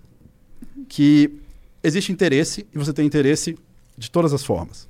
Mas o genuíno interesse, ele não pode ser replicado. Se o cara tá te atendendo, o médico, ou se o coach tá te ensinando alguma coisa, ou você tá entrevistando um convidado, e você não tá com vontade, você pode ter o interesse no convidado, mas se ele não for genuíno, é de um jeito Você pode ser um ótimo ator e replicar uma genuinidade através da sua. É o que eles falam lá da questão toda do. Tem, tem aquele filme é, Amadeus, que tem o Mozart lá, que.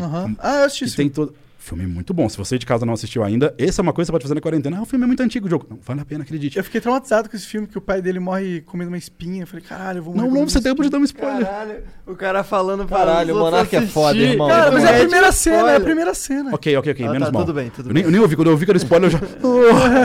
Mas o filme é muito bom, uma coisa que eu posso falar que eu, eu lembro- Sabe o que é o pior? Esse filme eu assisti a primeira vez na minha aula de filosofia, porque eu não fiz filosofia no meu colégio anterior, eu fui para outro colégio que tinha filosofia. Eu tinha que fazer tipo um trabalhinho pra. O cara falou: você vai assistir esse filme aqui e vai analisar isso. Eu falei, putz, vai ser aqueles filmes. Mas o professor era um professor é, da hora, e o filme era esse, tinha acabado de sair. E é interessante porque ele, ele falava sobre o conceito de arte no filme. E, Nunca vi e o que, que acontece Ah, é que ver, é o, depois é, o, é, o, é o É, Mozart, né? a É o história Mozart do e o cara que eu esqueci o nome, que é um cara mais velho, que é um cara muito.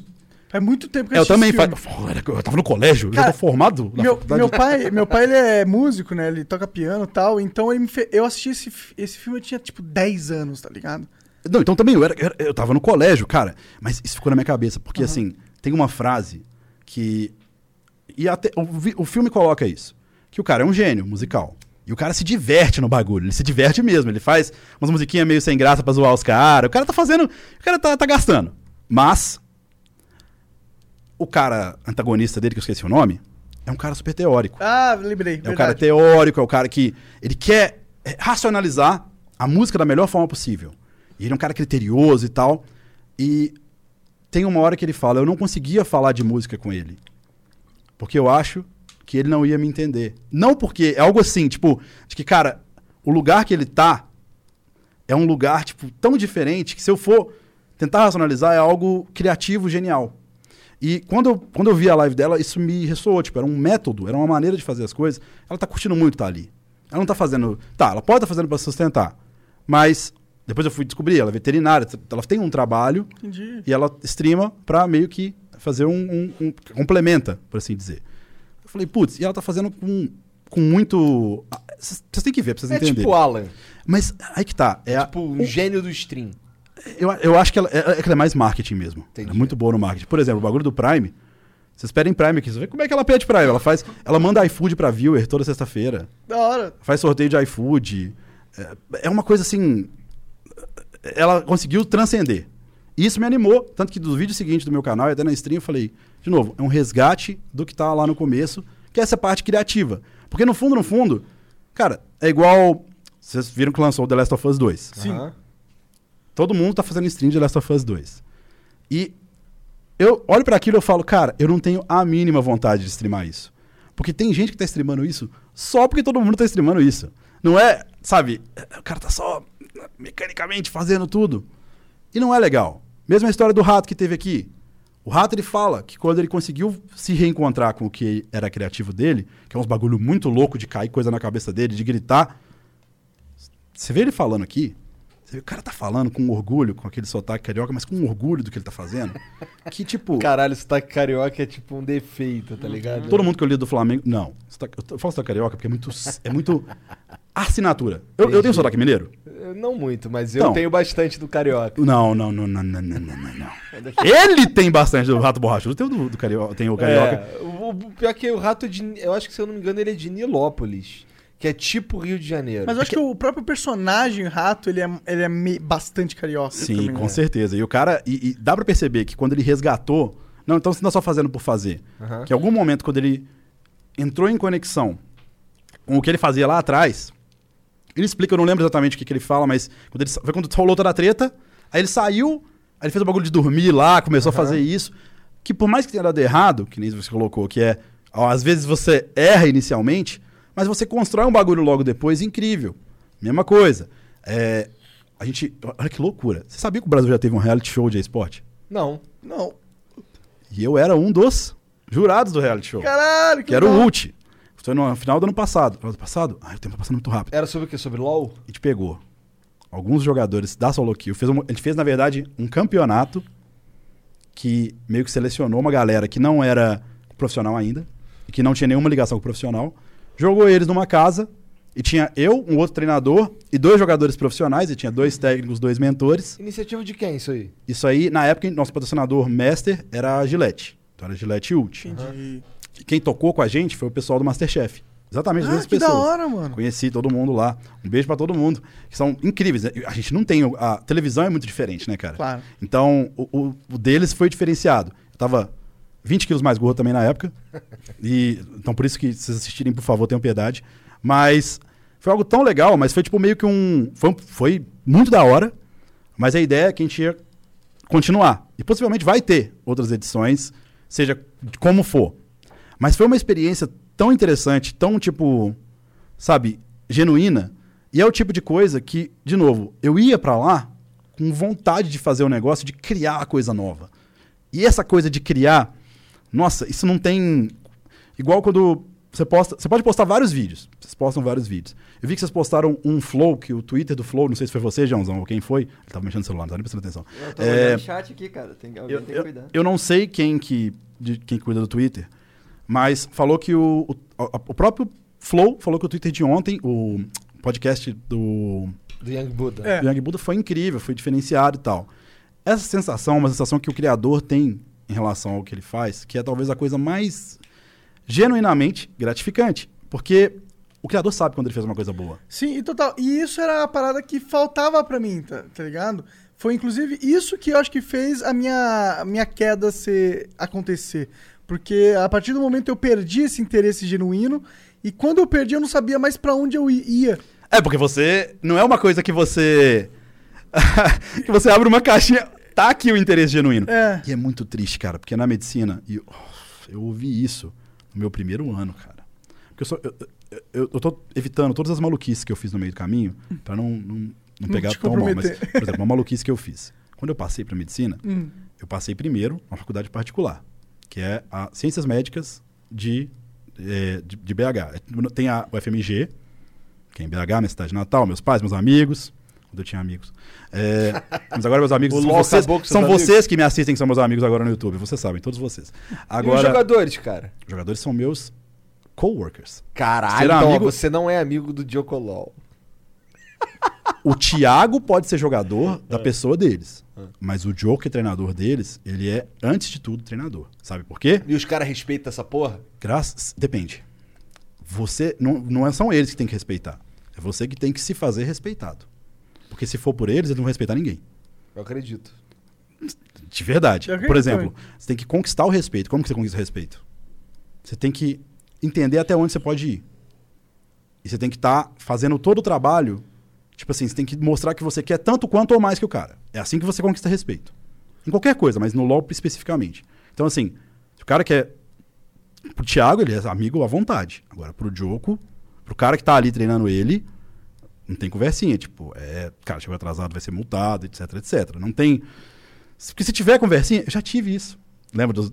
Teve momentos na minha carreira que eu fiquei amigo dos jogadores. Olha que legal. Aí fudeu, né? Aí depois. Porque na Depois- hora que você tem que ser duro. né? Não, eu, eu vou até citar. Vou, nunca citei publicamente, mas. Na CNB, por exemplo, eu comecei como ditador, meu apelido era Dita Dioco, porque eu era. Sabe, na faculdade eu não tava nem aí, cara. Eu chegava lá no final de semana, às vezes chegava na sexta e conseguia, tipo, um professor legal que deixava fazer. Um, que às vezes rolava isso também. O professor me deixava fazer um turno da noite por fora pra eu pular a sexta, sacou? Eu deixava de dormir um dia da semana, mas eu ganhava uma sexta que eu podia treinar o time. Então eu falava com o time, ó, eu posso chegar na sexta ou no sábado. Chegava na sexta, eu chegava lá destruído, mas animado, porque, pô, tem um dia a mais, dá pra eu ajudar da melhor forma. E aí, no... Tinha rolado isso do... Do... De, de um dia que eu consegui chegar. E aí, eu, várias vezes eu consegui chegar, várias sextas-feiras, eu fui aproximando dos caras, tive mais tempo, mas eu era ditador. Só que foi pegando. Por que ditador? Porque eu chegava na- no sábado ou na sexta, Hum. eu tinha que organizar, eu não podia ter conversinha. Era do meu jeito ou Porque você não tinha tempo, né? eu pensava na semana, e é isso aqui. Os meninos não gostavam, mas aí eu fui amolecendo. Comecei a chegar muito na sexta, comecei a ter mais tempo, ficando amigo, amigo, amigo, amigo, amigo, amigo, amigo. A gente chegou na final. Na verdade, eu nunca fui campeão ainda, tá? Mas eu cheguei em várias finais. Uhum. Eu fui campeão só do desafiante que eu subi, mas quem sabe agora, hein? Quem sabe, Quem sabe agora, hein? Quem olha sabe lá, agora, hein? Faz essa por mim, Dioco. Eu- Porra. Eu te falo, faça essa por mim, desejando energias positivas. Energias positivas aqui pra Muito você, bom. cara. E, Você me deu uma camisa e um boné, cara. Toma aqui, ó. De volta pra você, ó. e não dá uma camisa com boné qualquer. Do Flamengo Do Esportes. Mengão fodão, rapaz. Você pode ver que é diferenciado. Nossa Tem nossos patrocinadores aí, a Red Você vai fazer o Igor emagrecer pra usar essa camiseta, cara. Cara, ninguém tem essa camisa, cara. Ninguém ó. tem. Só quem trabalha lá, é com a gente. E eu? Mas enfim, e você? Mas fui ficando amigo e com isso eu não percebi. É aquele tipo de coisa que vai rolando todo dia. Os caras começaram a perder o respeito. Aí coisa que eu já falava, quando eu falava duro, não ouvia mais. Por quê? Quebra essa pra gente aí, Diogo. Quebra essa pra gente aí. Deixa. Pô, você sabe que não é. Aí eu, ah, sou brother do cara. Aí, desse, dessa vez, aí eu perdi a final, reavaliei e falei, tá, daqui a agora eu não vou ser também ditador extremo. Vi que isso não funcionou. Porque, Porque seres humanos não são robôs. é, e tipo, às vezes eu, sei lá, o cara fica com raiva de mim, Sim. porque eu tava só me impondo. Mas também não vou ser amigo. Eu Claro. vou ser o quê? Profissional. Que é o quê? Tá. Em um certo momento, o Thiago pode, sem sombra de dúvida, conversar com o jogador, ou sa sair eu ainda acho mais excessivo ainda. Eu tenho muito cuidado que eu tô traumatizado. Mas, tipo, você pode ter uma interação social com o cara. Agora, tem limite. Então isso é maturidade, querendo ou não. E é o que eu tento mostrar para os treinadores que estão começando, porque é um, de novo, é uma carreira muito complicada. E eu chegava lá no final de semana com genuíno interesse. Então, por mais que eu fazia duas coisas misturadas e fazia duas coisas mais ou menos, eu fazia duas coisas mais ou menos com muita garra. Assim, eu não, cara, pode os jogadores que, que eu treinei podem falar. Eles me viam de dois jeitos. Ou eu tava feliz, muito animado para trabalhar, ou eu tava com enxaqueca deitado. Eu- porque não dava. Mas eu nunca tava triste. Tipo assim, de triste de não Sofre querer. da enxaqueca Ah, ainda, minha vida é ruim. Muito. Mas... No último ano, dos três anos que eu fiquei indo e voltando, a enxaqueca chegou no nível mais alto dela. Porque foi chegando, foi chegando, foi aumentando, foi aumentando. Antes, eu sempre. Família, enxaqueca é uma coisa que tem. A, a migrânia em geral tem caráter familiar. São três caráteres, na realidade: familiar, alimentar e de estresse, barra ambiente. Então, falava, putz, tem na minha mãe, tem, minha avó tem, Devo ter também. eu tinha um pouquinho, eu tinha um pouquinho de vez em quando, uma vez a cada três meses. Primeiro ano de viagens, todo final de semana, dormindo pouco. Começou toda semana. Segundo ano, duas vezes na semana. No último ano, que era final de faculdade também, que tava tudo. Era praticamente dia sim, dia não. Caralho. Só que aí. Que eu alegria. comecei- Mas enxaqueca, gente, é, quem tá em casa, tem enxaquecas de vários tipos. Ela foi chegando num ponto que quando ela ativava no máximo, eu literalmente chorava de dor. Era coisa de. Que não, Já tive umas enxaqueca foda, imagino como Eu não deve sei nem ser. o que, que é, graças a Deus. Ai, um negócio que eu arrepio só de lembrar. Porque é um bagulho assim que. é- É uma dor diferenciada. E, claro, que você vai abusar de quê? De medicamento. Claro. Ainda mais que você tá fazendo medicina, então. Só que aqui é, é. A classe, a classe médica é literalmente a classe que mais usa medicamentos e outras paradas dentro das faculdades. É porque eles devem saber exatamente até, onde pode chegar. A segunda é a farmaco. Assim, isso aí são dados de estudos da minha época, tá? Mas a medicina ganha, Caralho, cara. aí, farpando os caras. Não, farpa não é o mesmo. Médico é tudo drogado. Tô zoando, tô zoando, tô brincando, tô brincando. Sou uma pessoa super, super tranquila com isso aí. Eu não faço. Tanto que até eu falei que eu tô na minha aguinha, show. Aham. É, mas especificamente com, com, com isso, foi doendo tanto que os remédios pararam de funcionar. Caralho. Parou de funcionar. Ó, posso indicar um remédio muito bom. É, eu sei, mas eu- esse aí eu não, não usava, não. Vamos usar. Mas eu, eu imagino que, de- por tudo que tem de estudo, não vou entrar nesse detalhe, porque É é, possível. ultra polêmico. É possível. Não, não é possível. É, é factual. Inclusive, eu ainda lido com a medicina hoje em dia e assisto Tu e leio. coisas e tal. Ah, claro. Eu não sou. Não tenho a prática do dia a dia. Quer dizer, tenho sim. Porque todo jogador que passa comigo, time, se ele precisa de alguma coisa, Você consegue receitar a coisa? Ah, se ele precisa de alguma coisa, mas eu não, eu falo às vezes que eu não consigo, porque aí o cara não abusa, né? Entendi, Mas entendi. eu, quando precisa, eu dou um jeito. E, igual, o menino que tava com a gente, o, o Lucy, ele tem um O caráter. coreano. Um dos coreanos. Mas não, peraí, deixa eu terminar essa história antes de ir pra, pra essa, que essa é outra. Claro. Porque senão eu vou emendar uma na outra. Que aí eu vou me perder mesmo. Deixa aqui primeiro. Vai. A, a da enxaqueca ficou todo di- dia sim, dia não. Só que era uma enxaqueca muito forte. Os remédios pararam de funcionar. Eu falei, meu Deus, o que, que eu tenho? Porque, cara, sofrimento. E aí, o que, que é a medicina? A medicina ela tem muito a ver com não você prolongar a vida ou com saúde. Mas, com a minha vivência, pelo menos, eu vi que ela é administração de sofrimento. Ela lida com esse caráter do ser humano. Muito mais. Porque, por exemplo, se você conseguir salvar o paciente, você está removendo o sofrimento. Muito bom. E quando você não consegue? E quando é crônico? E quando é terminal? Você vai remover o sofrimento? Você vai administrar o sofrimento. Então aí, o que eu estava sofrendo ali, e o cara sofrendo, ele muda quem ele é. Ah, você quer só resolver aquilo e foda-se. Sofrendo, o cara muda quem ele é. E eu tava desesperado, cara. Porque eu comecei qualquer atividade física que eu fizesse, literalmente qualquer atividade física que eu fizesse, literalmente qualquer atividade física que eu fizesse, que o sangue começasse a correr um pouco mais, dava thunderclap, que é a- a- o início da enxaqueca forte, tipo, como se fosse um trovão. Pá! Uma pontada assim na cabeça. Qualquer atividade física. Caralho. Qualquer. qualquer. Entendi, entendi. Então isso assustava, cara. Porque eu não pude. Você vivia com medo e não tinha remédio. Fiz tudo. Fiz encefalografia, fiz com contraste, fui, me virei. Quando acabou, fui três neurologistas. O terceiro falou o seguinte: eu vou te passar um combo de medicamento aqui. Vai tomar esses três, são três. Você vai tomar quando ela estiver chegando. Tipo, você sentiu qualquer dorzinha, você vai tomar pra você cortar logo. Só que aí, perdeu seu dia. Porque Você vai ficar dopado até o dia seguinte e no dia seguinte. Isso é foda, né? Mas não vai doer. Só que, vou te falar, eu olhei todos os seus exames. Você não tem absolutamente nada. Como assim, né? O que você tem é estresse. Entendi. Aí eu, eu não acreditava naquilo, porque a pessoa quando tá no no estresse, no flow do estresse, que também é um fluxo, querendo ou não, que é uma corrente contínua, isso é fluxo. Fluxo sanguíneo, a gente estuda. É uma corrente sanguínea e você tá... Fluxo sanguíneo é uma corrente contínua contida num vaso. E o vaso é a situação que você tá. Você tá na sua vida, um fluxo, não para. Então você não consegue sair para terceira pessoa e avaliar que falou. Se pá não ter final de semana por três anos é meio complicado. Se pá que tá meio. É, o meio corpo não pesado. aguenta. Não dá pra gente se forçar tanto também. Hoje né? eu me considero uma pessoa ultra feliz. Tenho as minhas tristezas, mas chega no final de semana eu falo. chega- é segunda, meu final de semana é segunda, porque competição é no final de semana. É tudo Ah, trocado. entendi. Chega segunda eu falo, meu dia de folga. Pelo menos agora tem um dia de folga, É, né? Assim, ontem eu tive que trabalhar, é, anteontem eu tive que trabalhar, mesmo sendo segunda. Aham. Mas pelo menos existe.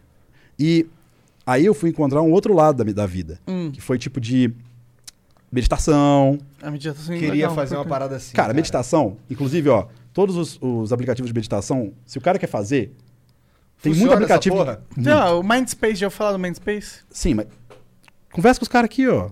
Anuncia com os caras, porque todo Por que mundo não? que assiste os caras vai fazer. Eles chamam um cara da meditação aqui. Eu quero, eu quero fazer. Mas que eu- Aí uma boa ideia. E ele genuinamente está interessado em fazer meditação. Então ele vai fazer uma promoção do bagulho como nenhuma outra. Verdade. Agora, eu fiz. Eu comecei a fazer porque. Comecei é, é, terapia primeiro. Comecei psicólogo que. Cara, eu, tinha- eu já tinha ido em dois psicólogos na minha vida que não tinha rolado. Eu cheguei nos dois e falava a mesma coisa. Na época que. Olha que loucura. Na época que eu queria ir para o jogo, meus pais falaram. Ficaram assustadíssimos. O que, que é isso? Era psicólogo. Eu fui no primeiro psicólogo. É, você tá, você- você tá viajando. Isso é coisa, psicólogos horríveis, por sinal. Você tá viajando, não faz isso não. Que esquisito. Aí a outra, não, isso aí é um desejo seu inconsciente. Eu falei, pô, cara, os caras falaram pra eu não ir. Aí eu fui na terceira, que é a psicóloga atual agora. Completamente diferente, é uma profissional muito boa. E ela me fez ver que muitas vezes era muito. É muito de como você administra a cobrança em você mesmo. Então, tô mais um ano fazendo terapia. Aí comecei terapia, atividade física, emagreci mais os 20 quilos que eu falei, falta ainda mais uns 20, mas emagreci. Comecei a me cuidar. Assim, de me cuidar que eu tô falando, não é de ficar colocando pozinho no rosto. Não, é tipo, sei lá, tá demais. Antes eu, não, que- eu queria postar vídeo todo dia. Uhum. Tá demais, eu não vou postar um vídeo meia boca. Eu falo com o pessoal, igual ontem, eu ia postar na atualização e postei, galera, não vai rolar. Tem que Amanhã- saber respeitar o seu próprio Isso é se cuidar, né? isso é se cuidar. Com certeza. E aí mudou tudo. Hoje em dia eu tenho enxaqueca? Tenho. Mas é lá de trás. Ela foi curando aos poucos. E isso eu falo com os meninos do, do esporte que é muito mais, porque eles vivem uma rotina muito estressante. Que nem agora, esse é um bom gancho pro menino coreano lá. Esse menino coreano, ele, jogador profissional, já tem um. Lucy. O Lucy. Jogador profissional já tem uma rotina muito estressante. O cara literalmente joga o dia inteiro. E é isso. Se o cara é coreano, dá mais, porque eles têm um. O, o- o oriental ele tem uma disciplina de trabalho totalmente diferente. Tanto em questão de respeito à autoridade, como em questão de foco. Se ele tem um objetivo, ele vai fazer tudo para chegar lá, não importa o que aconteça. E tem toda aquela ideia no Japão, por exemplo, do cara. Ô, fecha a porta ali pra mim, que esse arrombado deixou a porta fechada, aberta, por favor. Vai, continua. Tem toda aquela ideia do, do cara querer, sei lá, os caras têm desonra. Eles têm uma coisa assim. Sim, sim, sim. Então, muitas vezes, ele não tem muita consciência do que está acontecendo no mental. E, e isso rolou com o cara. E o cara começou a ficar estressado, estressado, estressado. Ele começou a ter... Ele tem quantos anos? Ah, acho que ele tem 24 agora. E do nada eu tava no shopping com ele, exatamente assim. Olha que loucura. ele- eles pediram, os coreanos na época, eles comem aqui no Brasil e a comida deles é totalmente diferente. Mas a gente trabalhava no shopping nessa época, o escritório era lá. Aí eles pediram os pratos. Mas coreano fala aquele inglês, é bem difícil. Mas fala com o cara que queriam o número 2. O cara entendeu que era dois de cada. Então dobrou tudo que os caras pediram. Eram cinco, dobrou comida pra 10. Aí eles chamaram todo mundo que tinha lá, tipo, vem cá, desce aí pra, pra matar, que é muita comida. E normalmente eu não, não janto, que era janta, era de noite, eu não janto com o jogador. Eu vou pra casa e janto sozinho. Deixa os caras, tipo, o time se. mas Faça a minha vida.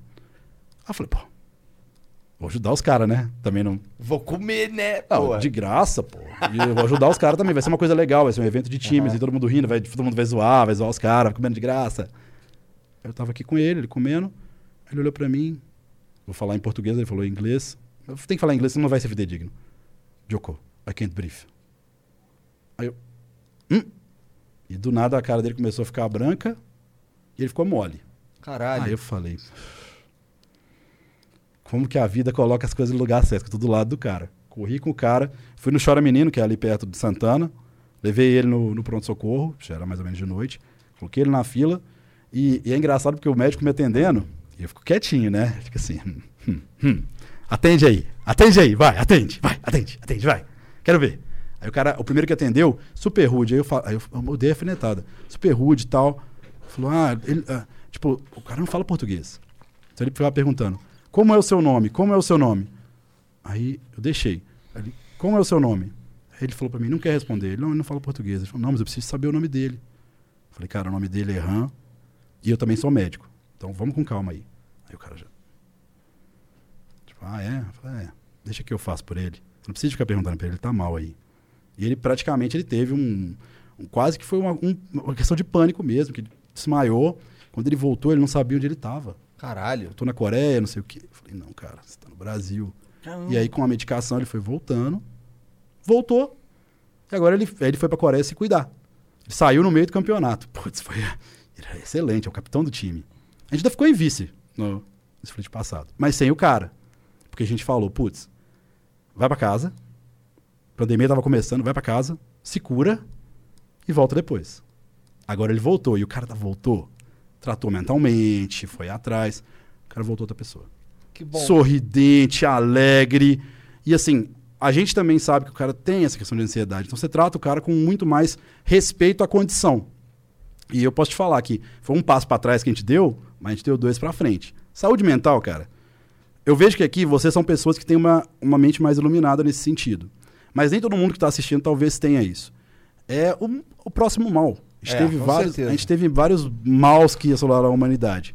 Mas hoje em dia a gente é refém da nossa própria mente, cara. E eu acho que isso até é algo que fala é a favor da humanidade. É que a gente já conseguiu solucionar tantos problemas físicos que agora chegou a hora da gente focar nos mentais, né? E, inclusive, isso é algo que pode fazer a gente até, de uma certa forma, evoluir como espécie. Com certeza. Porque a partir do momento que você se compreende, é uma coisa que é micro do macro. Se todo mundo se compreender melhor, o ser humano se compreende melhor. Se você se compreende melhor, eu consigo lidar melhor com você.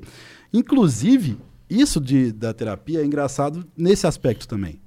Que melhorou muito como eu me relaciono com o jogador. Melhorou muito como eu me relaciono com meu pai, com a minha mãe. Porque agora eu vejo a relação de uma forma muito mais completa. Eu vejo não só um papel que eu estou exercendo, mas sim uma coisa ampla. Então, não estou falando bem de terapia. Eu não acreditava que era. Eu, que eu era médico, mas eu falava, cara, terapia. Vamos dar aí um. Não, tempo nisso aí. Então, não vamos dar um remedinho que resolve. Ah, entendi. Terapia, ficava pensando, terapia, terapia. Quando eu fiz, eu falei, cara, 100%. É Mas eu acho que a terapia também tem que ser quando você tá pronto e querendo fazer. Que quando você tem. Genuíno interesse. É, Tá verdade. vendo como é que o genuíno interesse entra em tudo? Sim, O verdade. cara que faz o bagulho meia bomba, já tive casos que eu treinei jogador que não queria me ouvir.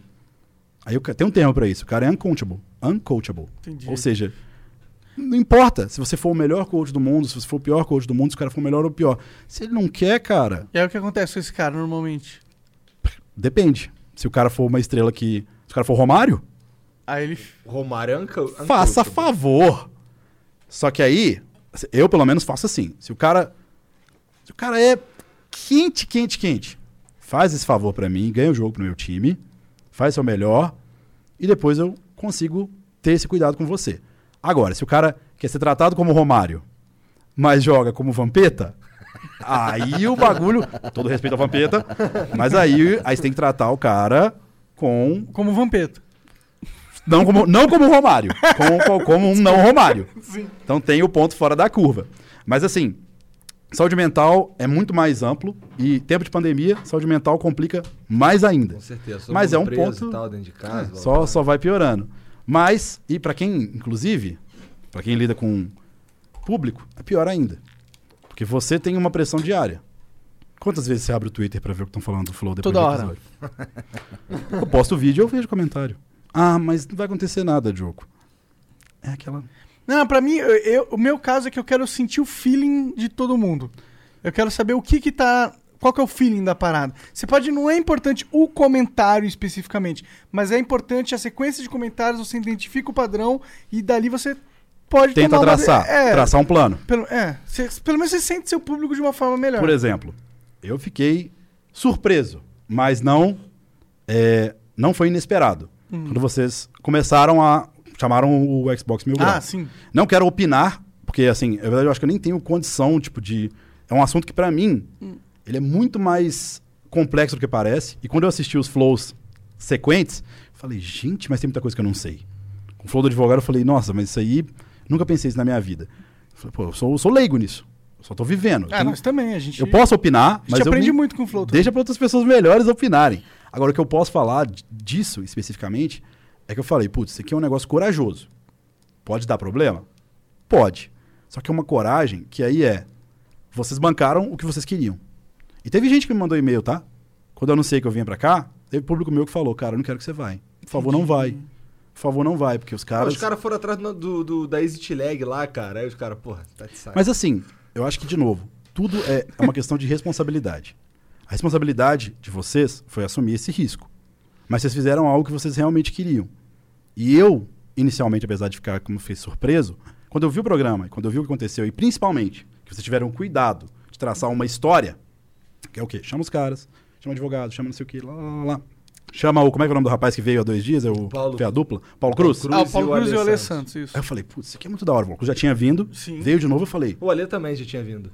É, mas ele veio, da, ele, ele veio físico, né? É. Ele ficou da fez, tela. mas faz- fazia mais tempo já. É, aí eu vi e falei, cara, não foi só chamar. Porque muita gente fala, ah, eles chamaram, deram. Cara, eles chamaram, mas eles fizeram uma coisa ampla. Foi corajoso. Tô falando que se eu faria isso, não tenho nem ideia, porque eu não tenho. Mesmo, eu falo de LOL, pelo amor de Deus. Agora, o. Teria que estar na posição de. Tem que estar na posição de- poder de julgar. Essa escolha. Eu não consigo É, julgar. Não é. tenho, eu não tenho nem, nenhuma condição de julgar. Mas eu tenho uma condição de admirar a coragem e admirar o processo. Os caras queriam cancelar a gente. Doeu Eu um vi, pouco. pô. Doeu Não, um pouco. imagina eu, fui convidado e falei. "Uta." No dia seguinte também, cara. Fui convidado um dia, aí de noite, querem cancelar o Flow. Eu falei, não, o que tá acontecendo, Na minha cara? vez, porra. Logo agora! Pera um pouquinho, pô. Parece que tudo tava rolando, velho. Que que é isso? É. Puta, deu Deixei um comentário certo. positivo, tipo assim, um comentáriozinho quando eu vídeo lá. Gente, vai dar tudo certo. A conta Thiago Maia, gente, vai dar tudo certo. Tá Deu bom? Tá bom, tá bom. Ah, deu tudo certo, eu acho, né? Deu, tudo deu, certo. deu. Deu, deu, deu sim. Vai Já dar. passou. Se não deu, vai dar. É ainda. maré, já passou. Já passou, graças a Deus. Graças a Deus. Joko, muito obrigado pelo papo. Tamo aqui há maior tempão, né, Jean? Duas horas e quase 40 minutos. Ó. Você sabe, que, você sabe que eu não falei quase nada, né? A Ah, gente faz, pô, faz de novo. tem então. Pode chamar, eu moro aqui do lado, mas ainda tem história, cara. Ótimo, vamos ter vários flows aí. Mas tem nossas perguntas ainda que vai ter muita coisa que a galera quer saber de você. Eu tô sem o celular, então o Igor Eu manda tenho essa. aqui, eu tenho Inclusive faz aquele minutinho de um Ah, é minuto. Ah, verdade. é. A gente tem uma pausinha aqui enquanto a gente vai beber uma água, dar uma mijada, não sei o quê. E aí eh, muta o microfone e quem você tanca um ad aí. Por Aproveita pra. Não quer ver o ad, quer ficar vendo aqui o que, que tá rolando e tal. Escorrega o sub aí. Né? Sub, se tiver Twitch Prime, é de graça. Tá rolando sub-hype, hein? Sub, sub, sub, sub, Aproveita sub. Pra, pra mandar os beats agora. É, pra- manda os beats. momento dos beats. É, momento dos 300 bits pra gente responder a sua pergunta. beats. 300 beats não é nada, gente. Não é nada, é 20 então, mano. 19. 19 reais, nem é 20. É isso. Beijo. Até logo. Mutei. Salve, salve. Mas é isso. LOL, LOL é melhor do que Dota, você entendeu? né? Entendi, faz todo sentido. Só que não.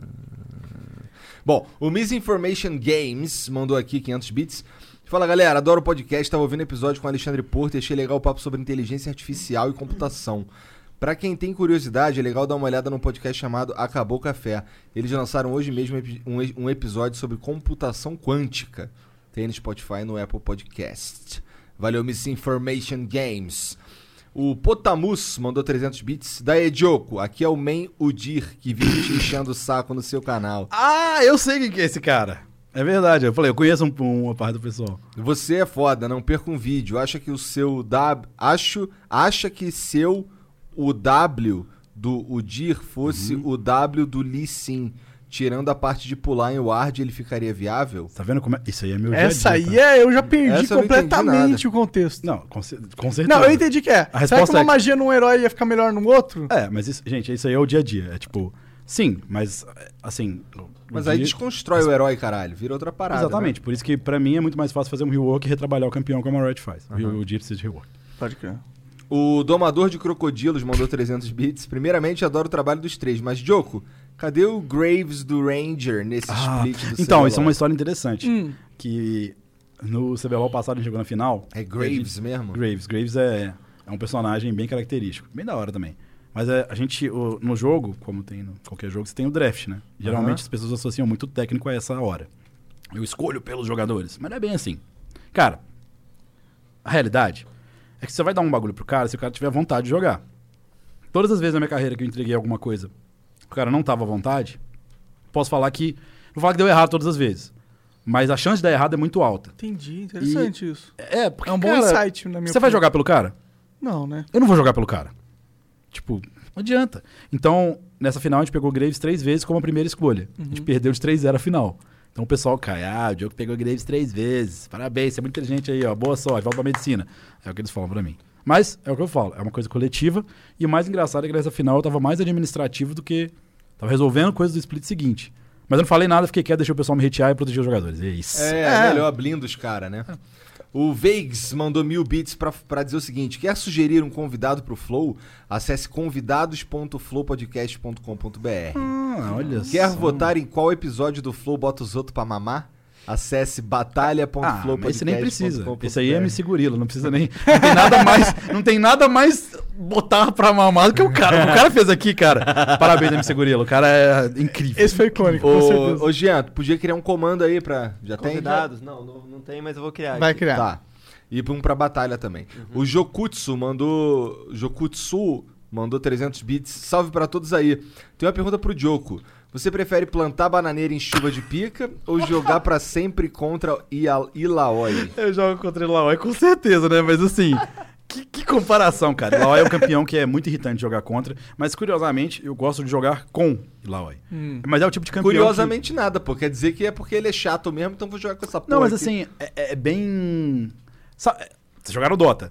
É, sei lá, é o personagem mais esquecido. É um dos mais esquecidos. Tipo Tetis, antigamente. É tipo. Antigamente, agora o Tetis É, tá, é. o Tetis tá show. Mas, realmente, antigamente você pode jogar, não vai ser tão competitivo, difícil de ver. Entendi. Tem counterpick, mas.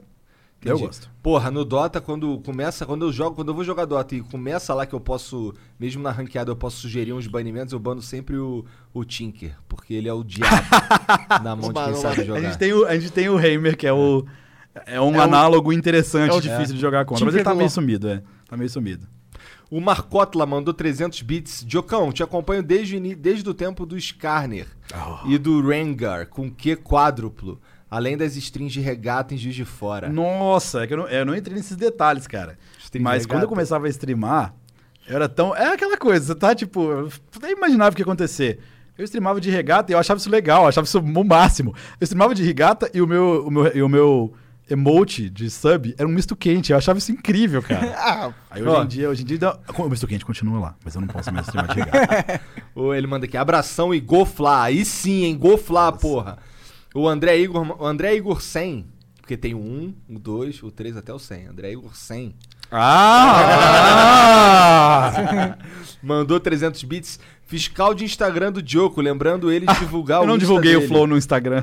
Ah. Esse cara, esse cara. Não, mas é que esse cara, a função dele. é seu fiscal. É literalmente divulgar se eu me fiscalizar. Entendi. Eu não pedi isso pra ele. O cara só assumiu isso Entendi. e ele faz isso. Desculpa, Dioco, fiscal. usa o Insta em maiúsculas aí. Desculpa, fiscal. Cara, eu não consigo usar o Insta também. Eu, precisava, eu queria Isso- isso- usar isso- mais. Eu, eu te dava, eu, eu te entrego um flow só porque que eu não consigo usar o Insta. Juro pra você. É difícil, cara. O Max Saulo mandou 300 bits. Ah, cara, sou muito fã do Flow e acompanho o Dioco muito foda esse Flow. Tava ansioso por. Bom, ele, não, ele é meio ruim. Bom, O ansioso foi com S ou com C? foi com S. É, foi com S. Foi Esse é com um S. erro muito cometido na stream Twitch. Tava ansioso por esse episódio. Chamei o Dioco de novo. Com o meu Lúcio eu consigo. Go Fly. Com o meu Lúcio eu consigo, isso é um meme. É. E como a gente perdeu a final, e a gente ganhava com o Lúcio e perdeu a final, só- sem meu Lúcio eu não consigo. Entendi, com Com, o meu Lúcio eu consigo. Aí Entendi. eles colocam, tipo, um parquinho assim, um cachorrinho com a carinha de quem é. Tipo, eu, o jogador, escrito com o meu Lúcio eu consigo. O Claudio P2 mandou 400 bits. Parabéns, Flow. E pro Dioco também. Obrigado. O Nihil 7K mandou 300 bits. Diogo, por que Graves, por que Graves três vezes? Caralho, olha os caras. Cara, eu- eu- parece Judas, né? É. Três vezes o bagulho. Eu, eu expliquei. Eu não posso. Tem uma coisa que eu não posso falar, porque eu revelo informações do time. Aham. E você, que torce para o Flamengo, apontando para você, para você. Você, você agora, você está representando todo um contingente. Você é uma amostragem. Tá. Então, eu falando para você que representa o. Flamengo. Uma boa amostragem nessa É uma conversa, amostragem né? Importante, fidedigna. né? Você que tá. Você, você é quase um arquétipo. Olha só. Ó, o cara vai mandar você Jordan que Peterson. tá aí representando o Flamengo. Tá. Você acha legal eu falar de como eu faço as coisas do meu time pros outros? Não. Por que eu não vou falar? Porque senão os outros times vão entender a estratégia do Mengão, pô. Ah, tá, entendi. Mesmo se for errado, né? Porque eles não sabem como eu penso, né? Então tá bom. Pode deixar que eu vou dar o meu melhor por você. Tá bom, cara, faça isso. Eu vou ficar Show. muito feliz. Gol Flá. E é isso aí. Goflá pra caralho. Muito obrigado pela moral, Diogo. Show. Obrigado pelo papo. Não, pra mim foi uma honra incrível. Tipo, pra gente também. Eu assisto tudo. Obrigado, Sou cara. fã real. Que legal, que Com legal. genuíno interesse. Entendi. Vocês aprenderam alguma coisa hoje, né, gente? Pelo amor de Deus. Agora eu sei o que é genuíno interesse. Ó. Vamos, vamos é, popularizar esse termo. Eu já usei isso. Eu já usei isso pra outras coisas também. funciona, tá? Funciona, funciona, funciona. Então, ó, você que tá assistindo aí, muito obrigado pela moral, obrigado por ficar aí até agora. É, obrigado por, por, por apoiar aqui com os beats. Obrigado se você mandou um subzinho aí. Se você é um apoiador do lá no Apoia-se, obrigado também. Se você ainda não é, exclamação Apoia-se e vê lá do que se trata e tal. É, basicamente você ajuda a gente, basicamente. É, Sube pra caralho na Twitch. Subir pra Ah, caralho. é? na- Sub-Ripe, please. E que Manda o mais? Twitch Prime aí pra nós. Um beijo Tá- aí também tá pra usando, Exit Lag. pra nós. Um beijo pra Twitch e um beijo pra você no seu coração. Ô, eu vou upar esse flow exatamente agora. Ao vivo. Ao vivo, vou encerrar a live aqui. 10 minutos vou É exclamação o quê? Jean, exclamação Jazão, exclamação live do Jean, qualquer coisa. Vai lá, vai lá na live do Jean. Valeu. twitch.tv barra Jean Lucas Jux. Um beijo. Tchau. Tchau. Tchau, tchau.